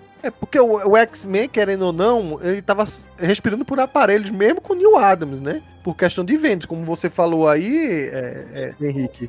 Aí o Roy Thomas, nesse mesmo texto, ele ainda fala que o, o negócio, o Martin Goodman, se ele tivesse os números da última edição, quando antes dele cancelar, ele não teria cancelado, porque tipo naquela época, mais ou menos a linha de cancelamento da Marvel, as tiragens eram mais ou menos 400 mil exemplares. Se revista não vendesse 160 mil, era cancelado. Parece que o negócio com o, o Neil Adams foi subindo tanto que se o Martin Goodman tivesse os números da 65 quando ele mandou cancelar, ele não teria. Por isso que ele, que ele autorizou a continuar nos reprints. Uhum. Bom, então agora vamos voltar então às histórias em si. Vamos comentar brevemente aí o que que contribu... o que é que trouxeram é, para a mitologia do X-Men, né? Uh, essa fase. A gente já, já falou um pouco aqui sobre a questão do monólito vivo, né? O Alex até então não tinha desenvolvido poderes nem nada, mas pelo visto, quando resolveram dar poderes pro Alex, deram um, um poder assim estupendo. Porque ele é o cara que absorvia é, é, os raios cósmicos, que eram, enfim, considerados na escala de raios os mais poderosos que tinha, né? Mais que os, os. E aí ele é capaz de, de, de juntar aquilo e disparar. E pelo que mostra, o, o, faraó vivo, né? Que não era faraó nem nada, era um, um arqueólogo e tinha essas aspirações aí meio esquisitas. Tinha uns capachos que se vestiam como se fossem egípcios da época dos faraós mesmo, né? E tinha um poder mutante que como se fosse uma contraparte ou um equivalente do Destruto. Então ele meio que meio que usava o destruto para alimentar o poder dele, mas se o destruto despertasse e fosse usar o poder, meio que tirava o poder dele. E foi meio que assim que foi derrotado o, o faraó vivo, né? É, que virou um monólito vivo gigante, né? Que aí é, é, é até a capa dessa maiores clássicos dos X-Men aí que foi uma das primeiras que a Panini republicou, né? Depois o Burn fez a versão com a Fênix Negra. Sim, sim. Uma, uma emulação da capa, né? E, e aí apresenta, digamos assim, o Alex, é mais um personagem que ia se juntar à trama dos X-Men, que ia perdurar, junto com a Polaris. Talvez um plano de expandir a equipe e que, que talvez funcionasse desse muito certo, né? É, aqui a coisa realmente ganha, ganha alguma, como é que eu posso dizer, alguma atração, né? Começa a história a se desenvolver muito bem, né? Boa parte que a gente fica falando aí dessa questão dos bastidores, né? E também porque o, o a formatação da revista tal dá, um, dá uma mudança muito, é, vamos dizer assim, ela dá um salto interessante mesmo, né? Em termos de desenho tal.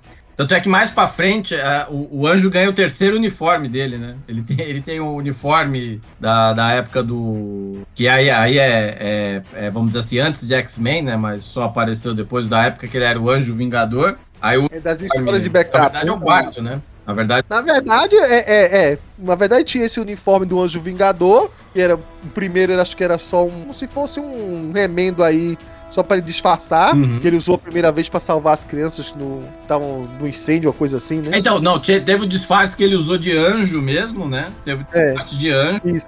Certo. Aí depois ele criou o uniforme do anjo vingador, né? Aí uhum. depois, ele, quando entrou pros X-Men, ele adotou o uniforme padrãozão. Aí passou a ter o uniforme do suspensório, né? Que a Jean criou. É horroroso aquele horroroso, uniforme. Né? E aí, ele volta a usar por um tempo o uniforme de Anjo Vingador, né? E depois ele troca, né? Que é pro uniforme que ele usa atualmente, né? Quando ele é, quando ele tá na versão humana, né? Não a versão arcanjo, né? Que também aí sim, é outro papo. Mas você vê que tem essa mudança. E, e trazer esses dois, né? A Lorna e o Alex, dá uma dá uma outra chacoalhada na equipe, né? E aí forma um outro triângulo amoroso, né? Que é o. Que aí tem uns ataques. O, o, Bob, né? O, o, Homem de Gelo tem uns ataques de ciúme, né? Por causa do, do Alex, né? Eu não, ainda assim, é claro, o, os dois, eles não. Eles ainda são mais hóspedes, né? Dos, dos X-Men, né? Do que coisa. Tanto é que não tem nada assim que, que é uma coisa que que a gente vê que é, ah, não, vamos, começa treinamento, não sei o quê. Eu acho que só começa mesmo, ou começa a se pensar isso, quando tem o retorno do professor Xavier, né? É, Lorna e, de, e Destruto são a maior prova que se, a, se a, na, já é cagado na criação, continua cagado para sempre, porque, meu Deus, cara, os caras já eram chatos aí, nunca foram personagens assim interessantes. Olha que já tentaram pra caramba. Olha que, olha que o Destrutor teve a maior fase de todos os tempos com o grande Rick Remenda. Mas Assim, eu não sou tão crítico, não. Eu acho que os dois eram personagens bons naquela época, assim. Eu acho que eram eles personagens foram que dava pra trabalhar. Isso aí, isso aí pra mim ficou claro. O... Um plots interessantes. Eles, eles tiveram dois momentos que você falava, agora vai. O primeiro foi esse, quando eles apareceram, depois com o Peter David. Se eles não foram nessas épocas, eles não vão mais, não. Agora, você vê que a, a revista, ela ganha, mas vocês estão falando aí de anjos, só um parênteses antes. Aquela cartinha do, do Mark Grunwald que eu mandei no grupo, ela meio que acabou com o anjo para mim, que depois que eu parei para pensar que é impossível aquele cara voar com as asas dele mesmo. Ele precisaria de asas muito maiores para poder conseguir voar. Acabou com o personagem para mim. Porque pensa bem, o cara tem o quê? 1,80m de envergadura de asa. Como é que ele sustenta um voo de um homem de 90 quilos? É impossível. Mas o. Você vê que a revista ela ganha assim, até os diálogos ficam mais maduros. Fica meio ali numa, numa abordagem que, ser, que seria mais próximo do que a gente veria com o, que a gente veria com o Claremont mais pra frente mesmo. Você vê que, assim, mesmo sendo um plot altamente aloprado, você tem um, um, arqueólogo que se veste de faraó e que tem um secto de gente que se veste como soldado egípcio. Tem dois templos idênticos. Se isso aí fosse na mão do, do Roy Thomas sem inspiração quando ele entrou, ia ser uma coisa aloprada, mas fica interessante. Ia ser uma, uma porcaria, mas realmente é o que muda e que se percebe é que o, o Roy Thomas tava com outro pique. Parece que ele tava realmente estimulado pela arte aí do Neil Adams. Ele, ele não tava ali só pelo contra-cheque, não tava batendo é. ponto indo embora. Era outra coisa, né? Cara, é porque ele não precisava mais ter que pensar na história ou escrever o roteiro. Ele só recebia as páginas e imaginava roteirinho. Não, é, Paulo, assim, é, eu, eu sei que você tá tirando aí o, não, o mérito não tô do tirando, Roy Thomas, mas, mas ele... o fato é que ele ficou mais feliz justamente por causa disso. Sim, então, mas assim, ele, eles juntos faziam um brainstorming do mesmo jeito que o diz, diz hoje que não, mas na época as áureas lá do Jack Kirby e do Stanley, quando os dois funcionavam juntos, faziam esses tipos de brainstorming do mesmo jeito, desse de estar tá os dois montando juntos aí conversando. assim, é, talvez você não tenha entendido, mas é, é bem diferente você sentar na máquina de escrever, passar um dia, dois dias, três dias escrevendo um roteiro completo, tentando pensar em tudo que vai acontecer, em toda Sim. a estrutura, do que você passar duas horas conversando com uma pessoa que também está dialogando com você, está dando mais insights e vocês estão chegando a um consenso. Então, realmente, é talvez empolgado mais ele a escrever as coisas e quando chegava, já estava mais tranquilo, entendeu? Sim, mas é, é, exatamente isso que eu tô falando. Não era porque, digamos assim, toda a carga criativa estava na, na, na mão do New Adams. Estava a parte de estruturar, de fazer os quadros desse ou daquele jeito. Tanto que o, o Neil Adams dá uma outra guinada nas histórias Nessas aí do monólito vivo mesmo. De mudar o jeito que se lia, né? O quadro. Tem hora que você acha que o quadro vai ler de um jeito tradicional, não, ele começa de baixo para cima e vai em direção como se fosse uma linha diagonal ascendente. Não, é, da, é a mudança, a mudança visual, ela é muito impactante, né? Tudo bem, a gente tinha, teve esteranco em alguns momentos, tal, mas. Não, mas é, nem Steranko fez, fez o que o Neil Adams é, fez aí. Porque no, nos X-Men o Steranko tava bem assim, a, no, numa rédea. Tu for olhar o esteranco do Nick Fury, ali o negócio tava aloprado mesmo. Sim. Bom, vai, termina aí, Henrique, você tava falando aí do monólogo. É, não, mas o. Você vê que assim. E até esse próprio lance do poder do, do Alex ser meio negativo do poder do, do monólito, foi uma sacada inspirada. Você termina a edição com o Alex meio que destruindo um templo sozinho. Cara, ficou, ficou uma construção interessante ali. O, você saiu um pouquinho daquela, daquela história de ah, vamos jogar o vilão aleatório da vez, é, lançar poder, ciência porque sim. E, e, e, fica um, e fica um troço inclusive, isso aí até me lembrou de um momento que eu esqueci de, de comentar, que é um, talvez um dos grandes momentos de X-Men que no, no, confronto lá da Jean do Ciclope contra o alienígena do Citorak, a Jean vira e fala que o, aquele alienígena fica confuso porque ele está acostumado com magia e os poderes dela são baseados na ciência. Então você vê que assim, o pessoal tava aloprado mesmo com o X-Men.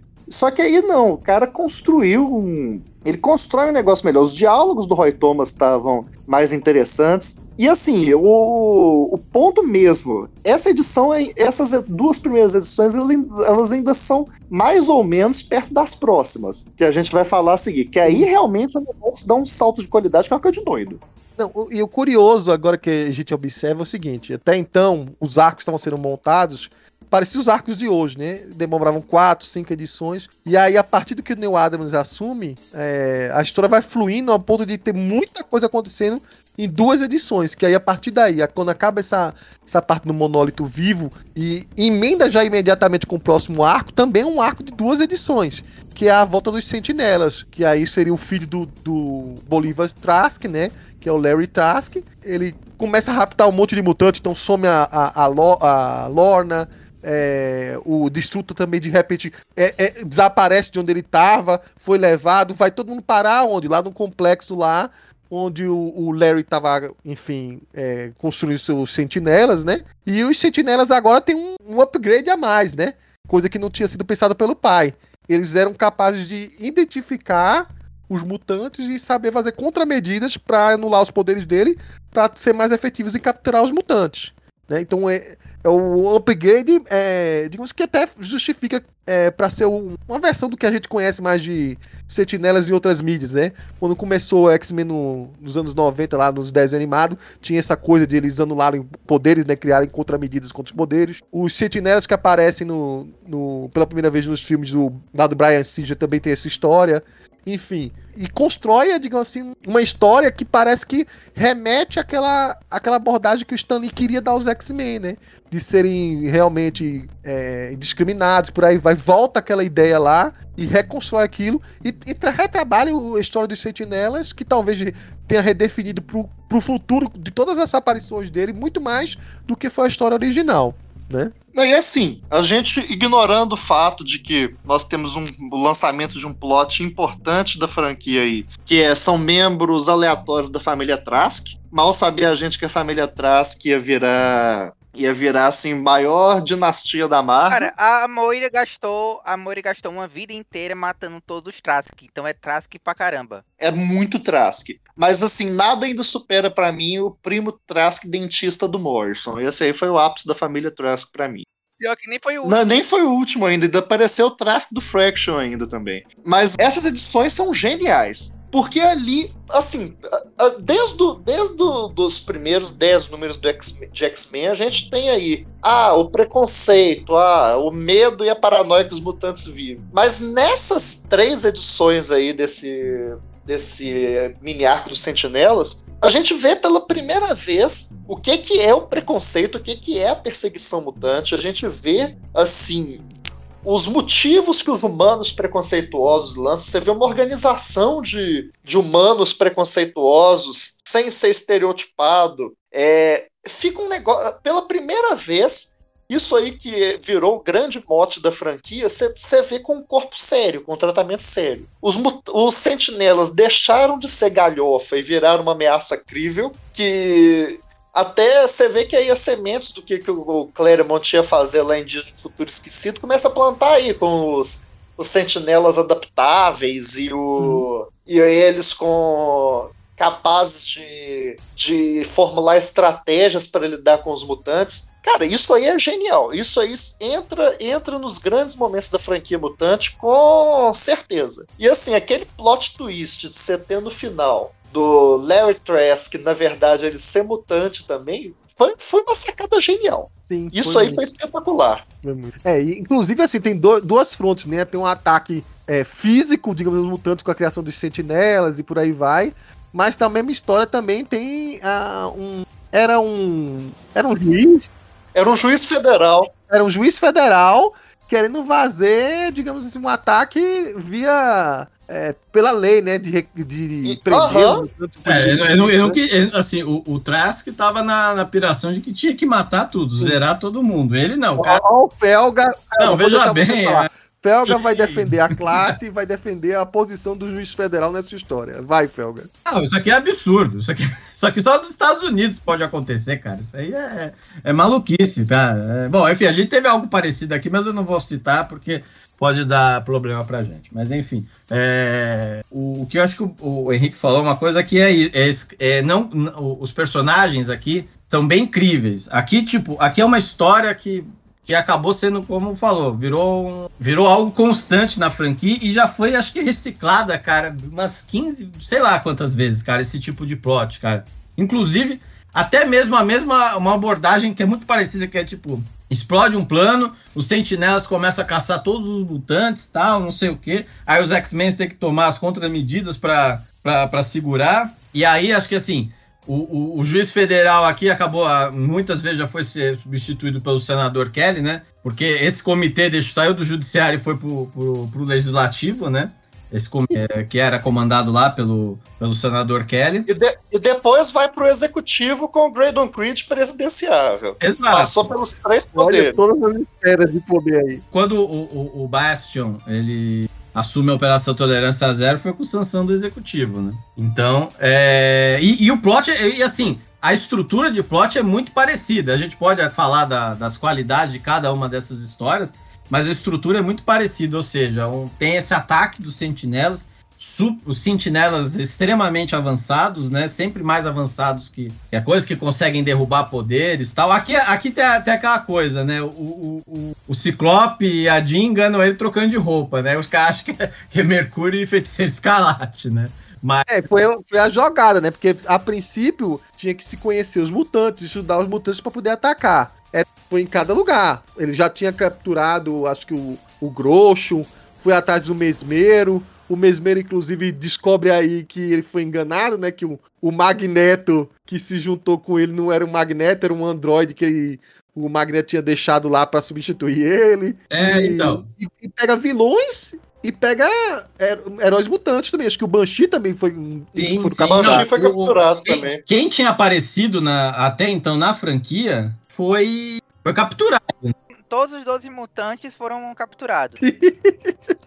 Fala assim, não, mas enfim. É, é... E aí é sempre aquela coisa, a reação, como é que os X-Men vão reagir para poder resolver essa essa coisa. Cara, é um arco muito bom, é muito bem desenhado. O ritmo que, que, os, que, a, que a história tem é, é muito bom, porque ele conseguiu fazer algo que hoje acho que acaba se arrastando por seis, sete edições para poder render. Em duas, cara, ele escreveu muita coisa, falou. É, foram três, eu falei duas, mas eram três. Três?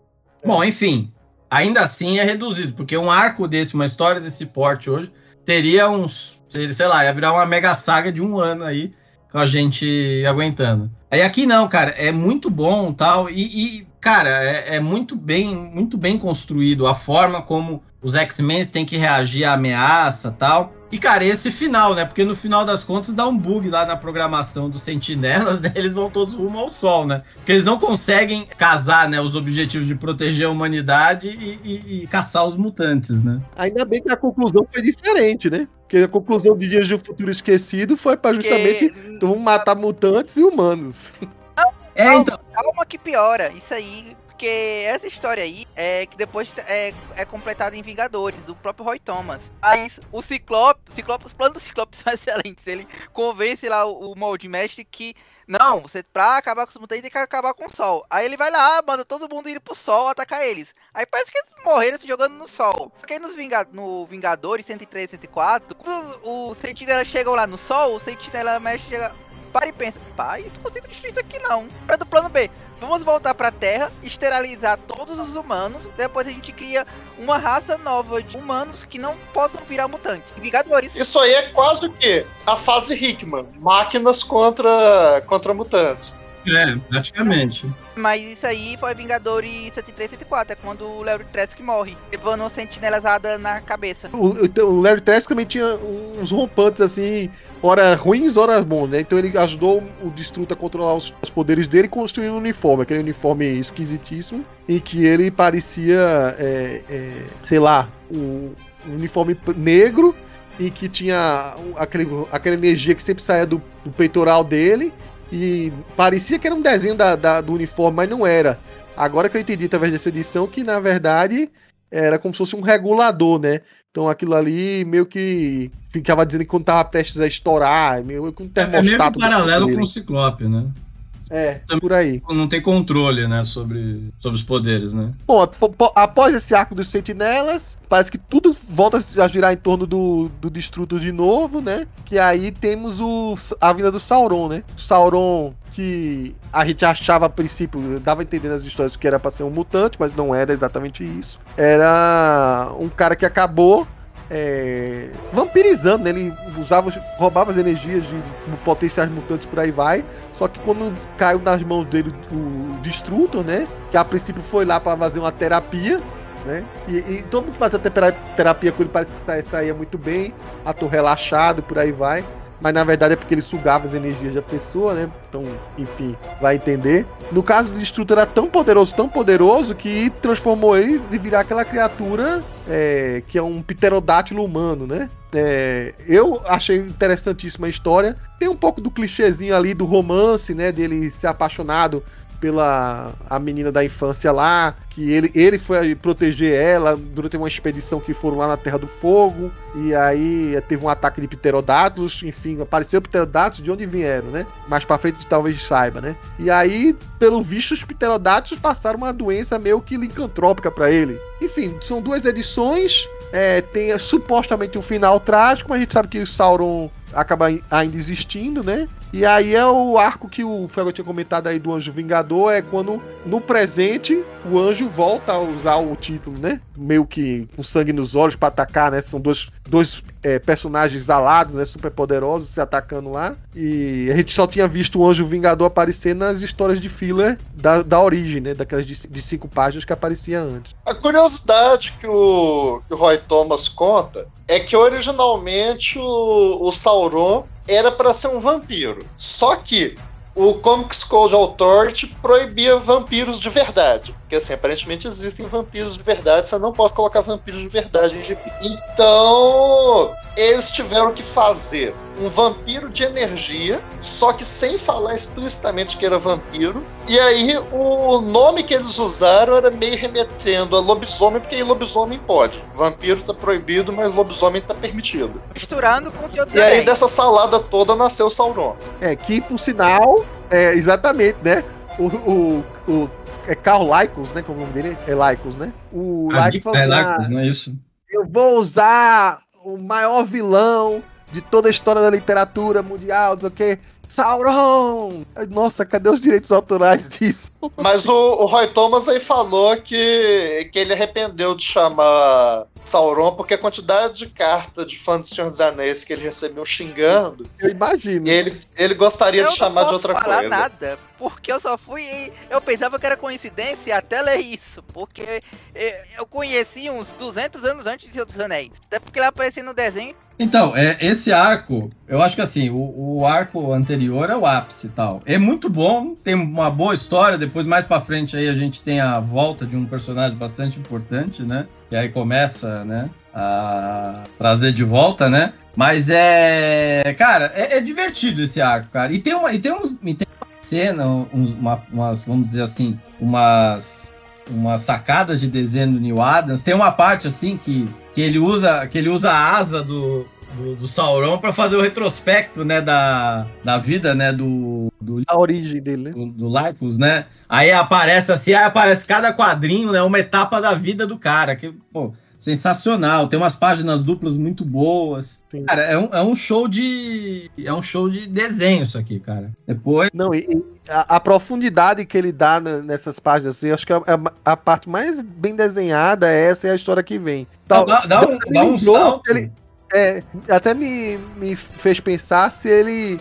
Se ele não queria desenhar dinossauros, assim, sabe? Porque, é, por exemplo, o Frank Show, né? Ele tem essa fascínio por desenhar mulheres bonitas e dinossauros. Então, quando ele pode desenhar uma história da Xena, ele vai lá e desenha.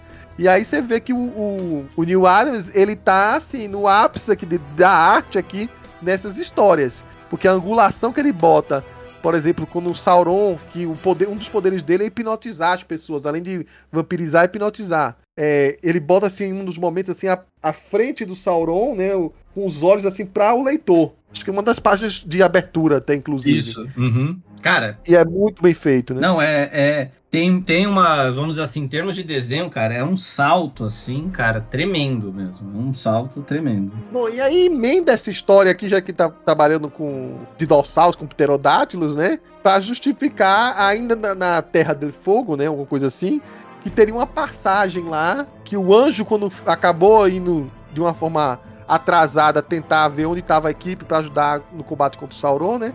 Acaba entrando nessa passagem e vai parar na Terra Selvagem, que supostamente a entrada era em outro canto, mas aí pegaram da Terra de Fogo, que seria o quê? Na Argentina, sei lá, entra é. e vai parar não sei aonde na Terra Selvagem. Que, que labirinto esquisito é esse?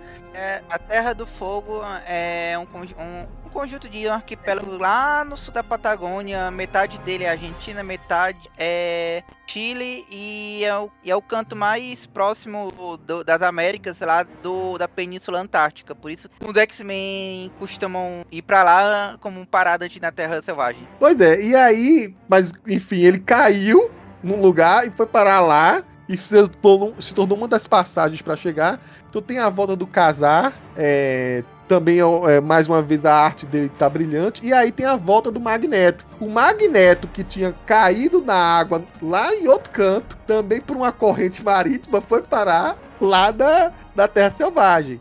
E aí virou um dos vilões do casar, porque lá ele disse, ó, já que não dá para governar o planeta tal, vou criar meus mutantes aqui. Então ele criar uns mutantes, que a princípio a gente pensa que são mutantes de verdade, mas a gente descobre que são novos mutantes, ou neomutantes, né? Que ele pega os aborígenes que tinham lá, né? O Chame de nativos, povo... por favor, porque aborígene hoje em dia já não é politicamente correto. Então tá. Pega os nativos da Terra Selvagem, é, enfim. E aí é, transforma alguns deles no, nos personagens, esses mutantes que são mutantes alterados, né? São criações. E aí tem alguns personagens que ficaram famosos, né? Quem viu os desenhos dos anos 90 deve lembrar, né? E tem o Anfíbios, tem o Bárbaros, que é aquele que tem quatro braços, né? É, tem. Quem mais? Aquele, aquela criança, Brainchild, né? Uma coisa assim, que é o. Ele tem o corpo de uma criança com um cérebro gigante. É, tem um que vira como se fosse lobisomem, é o controlador de feras. E aí, uma, a única mulher que aparece lá, mais pro final, que é uma surpresa, é a Lorelei, né? É um grupo que fica muito recorrente, aparece em outras histórias mais de uma vez. E Magneto não aparece como Magneto de cara, ao ponto de o um anjo não saber nem quem é o Magneto só tinha visto de capacete até então, e só descobre, assim, aquele mistériozinho depois. Né? Então, o Magneto, que supostamente é, não era Magneto, que era Android, né? É, tava sumido desde o momento que ele caiu na água lá na história do. Frederick Roy Thomas, né? Porque o, foi, foi durante. Não, mas foi, foi no Frederick que ele sumiu. Isso, então, mas foi, não, ele sumiu na, na história do Roy Thomas, que é porque ele sumiu em Vingadores. Ah, sim, sim, é. Essa deve ter sido uma das poucas vezes que apareceu a Terra Selvagem sem me dar preguiça. Você não gosta? Porque do... eu não sou muito fã da Terra Selvagem, não. Eu acho um conceito meio. Hum. Não, não, não me pega muito, não. Mas eu gostei. Inclusive, é interessante você ver como é que o, o Jim Lee depois ele baseia muito Tipo, a estrutura do da Gênesis Mutante do Jim Lee parece muito com a dessas histórias. Ele bebeu muito daí. Sim, dá pra ver que o Jim Lee tem muito do Neil Adams, né? Aham. Você vê que claramente o Jim Lee estava emulando as histórias de X-Men que ele leu quando era, quando era moleque. Foi claramente aquilo dali. Agora, assim, eu. Você vê que fica. De novo, o... nessa época você sente que tem uma expansão de horizonte mais forte. Você vai, você vai saindo ali, você vai introduzindo conceitos novos. Você pega. O uso do magneto foi um uso bom. Eu acho, eu acho muito legal essa sacada do anjo. Não. É, não reconhecê-lo, cara. Fica assim, um momento muito gibis. Agora, e aí, de novo, uma coisa que eu gosto muito desse período. Você tem. Você introduz uma coisa aparentemente pequena, você vê a introdução aí do, do Sauron, suposto ex-colega do Xavier, aí você já amarra em toda em toda uma, uma sociedade, uma, uma construção da Terra Mutante, e no fim você chega no retorno do Magneto. Quando você começa a ler, você jamais imagina que você vai parar aí. Fica um negócio muito bem, muito bem construído. Assim, como o Felga falou, o ápice é o, é o arco do Larry Trask, mas esse aí não deixa a peteca cair. Realmente é um negócio muito bom. E assim, mesmo que a pessoa não queira ler os roteiros, é um, é um espetáculo visual isso daí. Dá para você tranquilamente folhear só para ficar embasbacado com a arte do Adams. Cada, cada edição ele vai brincando com um layout diferente, com uma diagramação ousada, ele vai mudando ali é, a posição dos quadros. Assim, o cara tava um fire total ali. Daí a gente vai para uma história meio que completamente à parte. Para mim, pessoalmente, de todas essas aí, eu sei que cada um tem a sua preferida aí. Foi a que eu achei mais interessante, porque eu não tinha lido até voltar a, a ler esses podcasts. Quer dizer, eu acho que eu tinha lido uma vez esses maiores clássicos aí, não sei se, era, se tinha saído ou não. É, mas é, a origem do Solaris, né? O Solaris, que é um personagem que depois volta aí trazido brevemente pela fase do Laneway do Chris Claremont. Ele teve essa história é, curta, fechada, autocontida, em que é um mutante do Japão, né? Então ele, ele é um personagem completamente fora do mundo cultural dos Estados Unidos. E tinha a influência de dois lados, ou perturbando a cabeça dele, né? Ele tinha um pai que, é, digamos assim, queria olhar o futuro, meio que aceitando um, assim, olhar os Estados Unidos como um aliado e por aí vai, mas tinha um tio que provavelmente era o irmão da mãe dele, né? Não ficou muito claro irmão isso. Do pai. O, o, os três eram Yoshida. É irmão do pai? Ah, tá. Bom, enfim. Mas assim, meio que influenciado pela morte da, da mãe do, do Shiro, né? Em que é, morreu com, com consequências do, enfim, dos efeitos de radiação da, da bomba. E o tio era rancoroso, não olhava com bom grado a América, é, condenava o irmão por estar tá se sujeitando àquilo e queria vaziar a cabeça do Shiro para ser vingativo, para usar os poderes dele de, de, enfim, energia térmica, né? Para atacar os Estados Unidos e por aí vai. Ah, os X-Men aparecem meio que aí a parte para conter o Shiro, mas você vê que a história é totalmente focada é, para contar essa questão assim dos dois lados, né, da visão né, da família do, do, Yoshi, do Shiro, né, e introduzir esse personagem novo. Não sei se tinham planos mais para frente pro futuro, mas assim, só essa história muito fechadinha é muito é, é muito boa para mim, né, e todas talvez o Shiro um personagem que é muito mais interessante do que em histórias posteriores dele. Aqui, infelizmente, não teve muita continuidade. Não sei, talvez porque o Claremont não quis muito aproveitar isso no personagem, mas é, mostra que teria potencial. Para mim, foi o melhor dessa fase aí, em termos da história. Você vê que é o Roy Thomas aí que tá escrevendo mesmo. O Roy Thomas, ele na, é que essa história aí, na prática, ela é lá do, da primeira etapa. Que quando ele fez o Banshee, ele não contente de fazer o Banshee daquele jeito, é, glorificando muitas aspas os irlandeses, ele chegou pro Stan Lee, agora eu quero fazer um japonês. Aí o Stan Lee, próprio Stan Lee, que fez o Mandarim e outro, Garra Amarela e outros, olhou assim, cara, sei não, estereótipo asiático, já, já tem demais aqui, você vai pesar a mão com esse personagem. Não, confia em mim, eu faço. Não, vai fazer não, comigo, na, comigo fazendo aqui, você vai fazer não. Aí o Stan Lee entrou de férias, o cara aproveitou e botou essa história. O que... Mas botou muito bem feita. Ok, vou, não vou entrar na discussão. Ah, mas você compara, por exemplo, com a história do Banshee. Cara, é bem é, assim. Errado, é bem.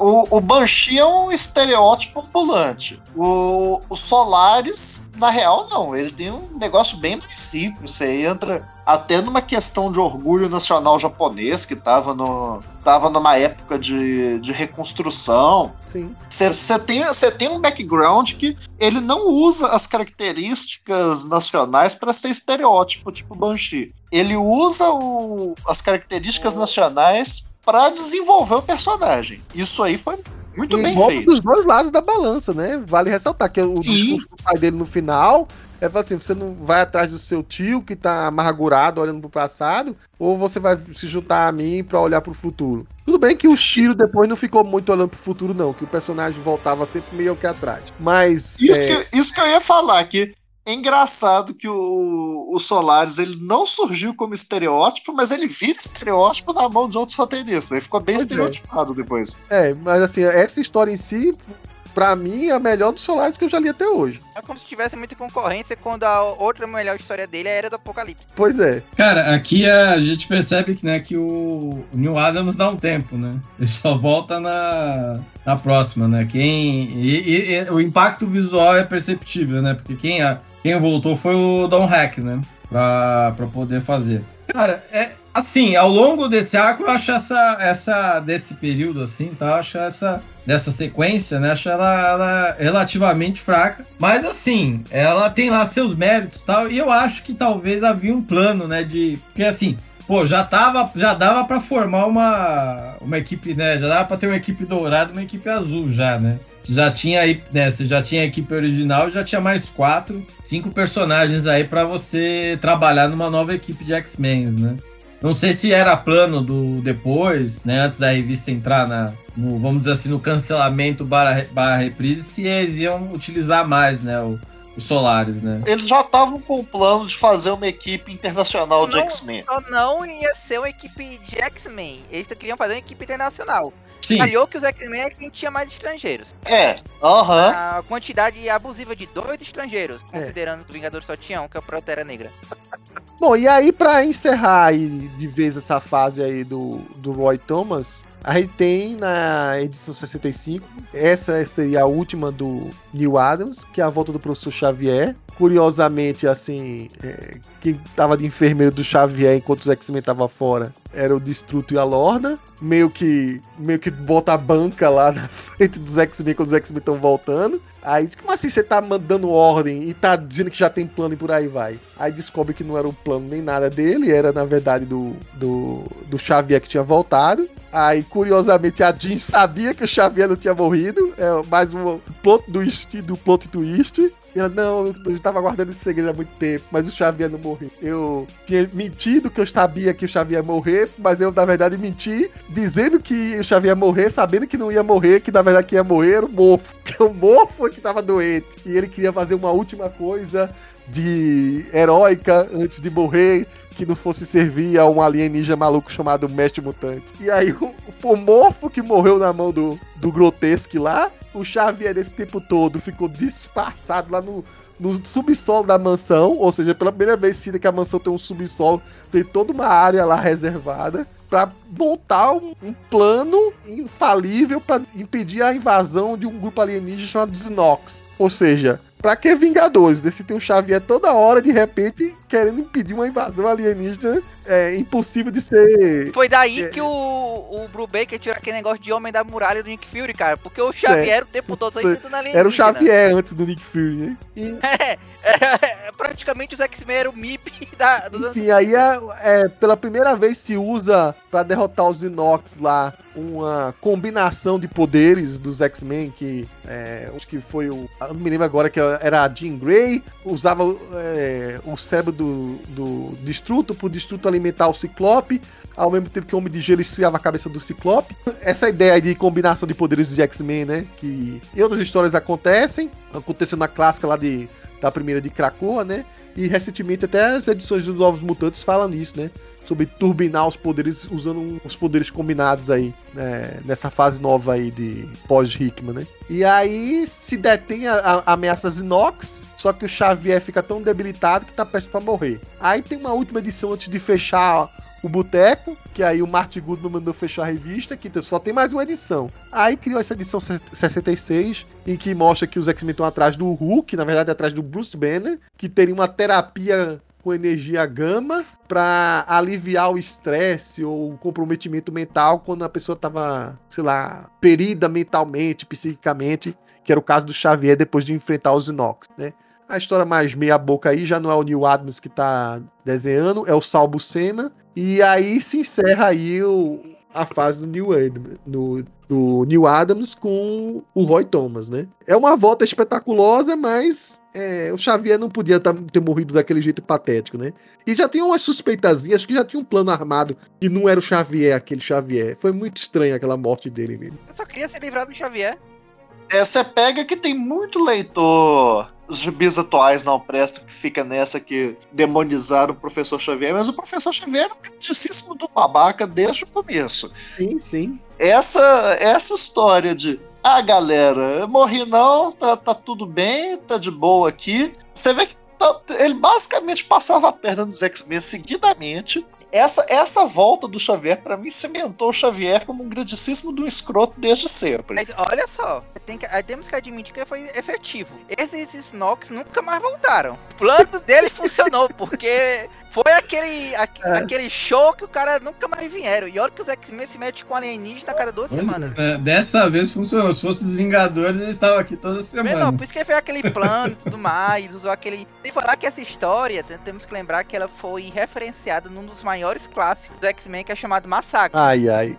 Que a Jean Grey usa o mesmo esconderijo. Eu não sei até hoje como é que o, o Xavier Massacre não ia se tocar que a Jean Grey estava lá, porque, meu Deus, a Jean Grey, onde será que ela está? Não sendo o único canto que, que, impede minha leitura de mente. É, mas aí eu, eu acho que tinha aquela lance. Xavier dentro do massacre escondia certas coisas do, do massacre, né? Então, dá um, um Vamos dizer assim, essas duas edições, né? É, primeiro New Adams, depois Sal Buscema, né? Meio que, assim, até tem a última, né? Dá uma certa sensação de fecho, né? Assim, é, não é, pode não ser lá grandes, né? Grandes clássicos da franquia, mas ela dá uma, uma sensação ali de, de encerramento, né? Principalmente com, vamos dizer assim, lá no Hulk, eles resolvem o problema do, de saúde lá do professor Xavier, tal, enfim faz um link dele com o Bruce Banner, né? É, e tem aquela sensação, não, os X-Men e tal, e termina assim, meio que até dando uma, vamos dizer assim, olha, vai vir mais aventuras pela frente. Aí começa a reprise, né? As aventuras são nossas memórias guardadas aqui. As aventuras são nossas memórias guardadas. As, as, as, aventuras agora são eles sendo sequestrados e sendo feitos de vítimas. As revistas que são convidados é, durante é, os próximos cinco pra anos. Pra quem não, não tem ideia, tá, gente? Assim, é, na, a partir da 66, ou seja, da 67 em diante, até a 90 e 3, que eu acho que é isso, é tudo reprise das edições anteriores, tá? Então, assim, além de ter, como a gente comentou, né? Diminuída a quantidade de páginas da história principal, ter virado bimensal. Eu, eu me pergunto por que o Batgirl não cancelou de vez. Por que, que ele achou que era mais jogo ficar reprisando as histórias aí dentro, é, só mudando a capa, entendeu? Não, não vejo como é que comercialmente isso valeu a pena. Talvez seja um esquema de tipo assim, olha, a gente tá mantendo o título. É que mudava a capa, cara. Um leitor que compra sem ver e a gente tá recalcitrando de pagar os roteiristas, né? É, é que toda todas as essa, esses repetecos eram capas novas. Devia ter aqueles três leitores do X-Men que iam lá todo mês. Não, hoje vai ser inédito. Sim. Esse mês, esse mês volta, esse mês volta.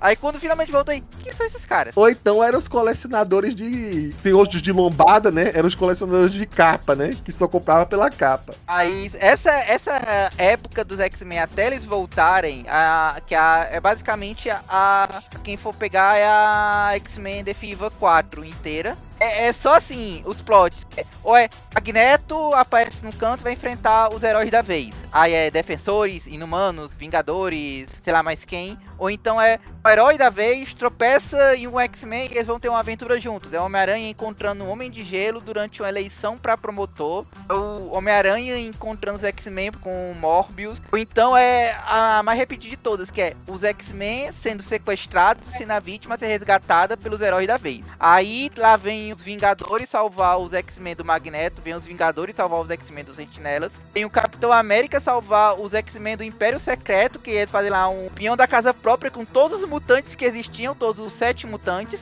Lá. Não, o, o Ciclope aparece. Steve! Não, é, ninguém sabia que era o Steve. Capitão, a gente precisa da sua ajuda. Sequestrar todos os mutantes do mundo. Aí vai abrir uma sala, sete pessoas.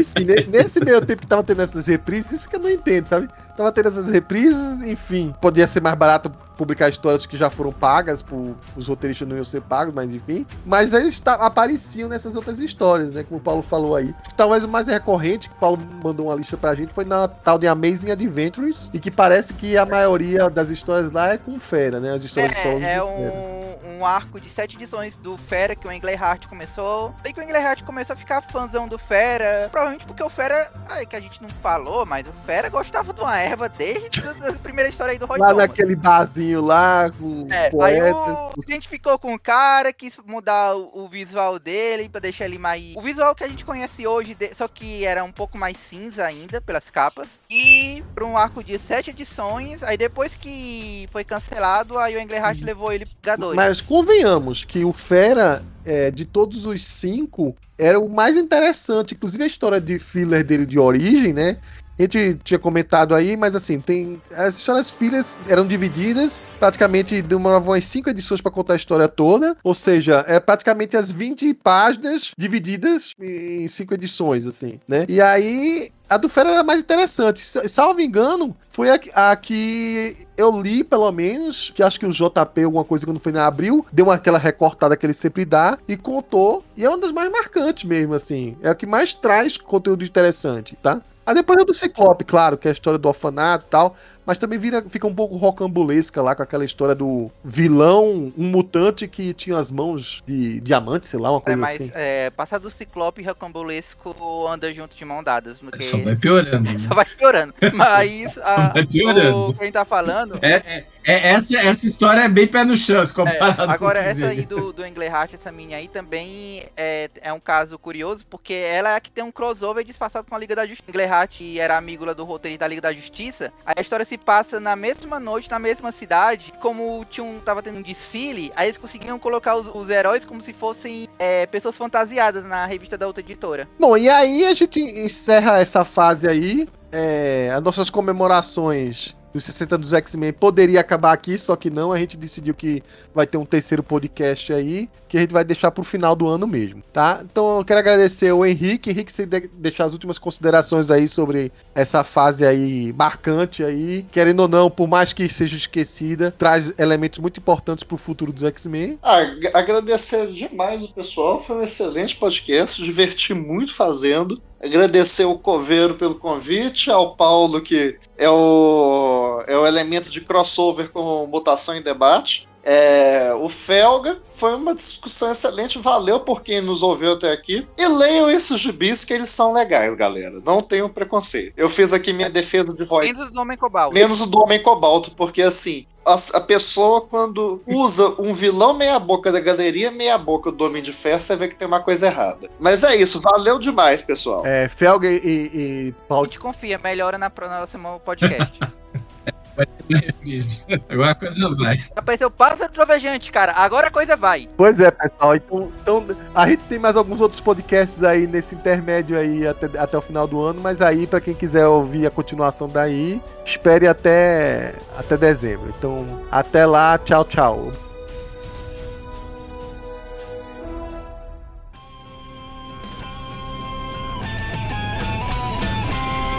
Este podcast é um oferecimento do site Universo Marvel 616. Acesse www.marvel616.com.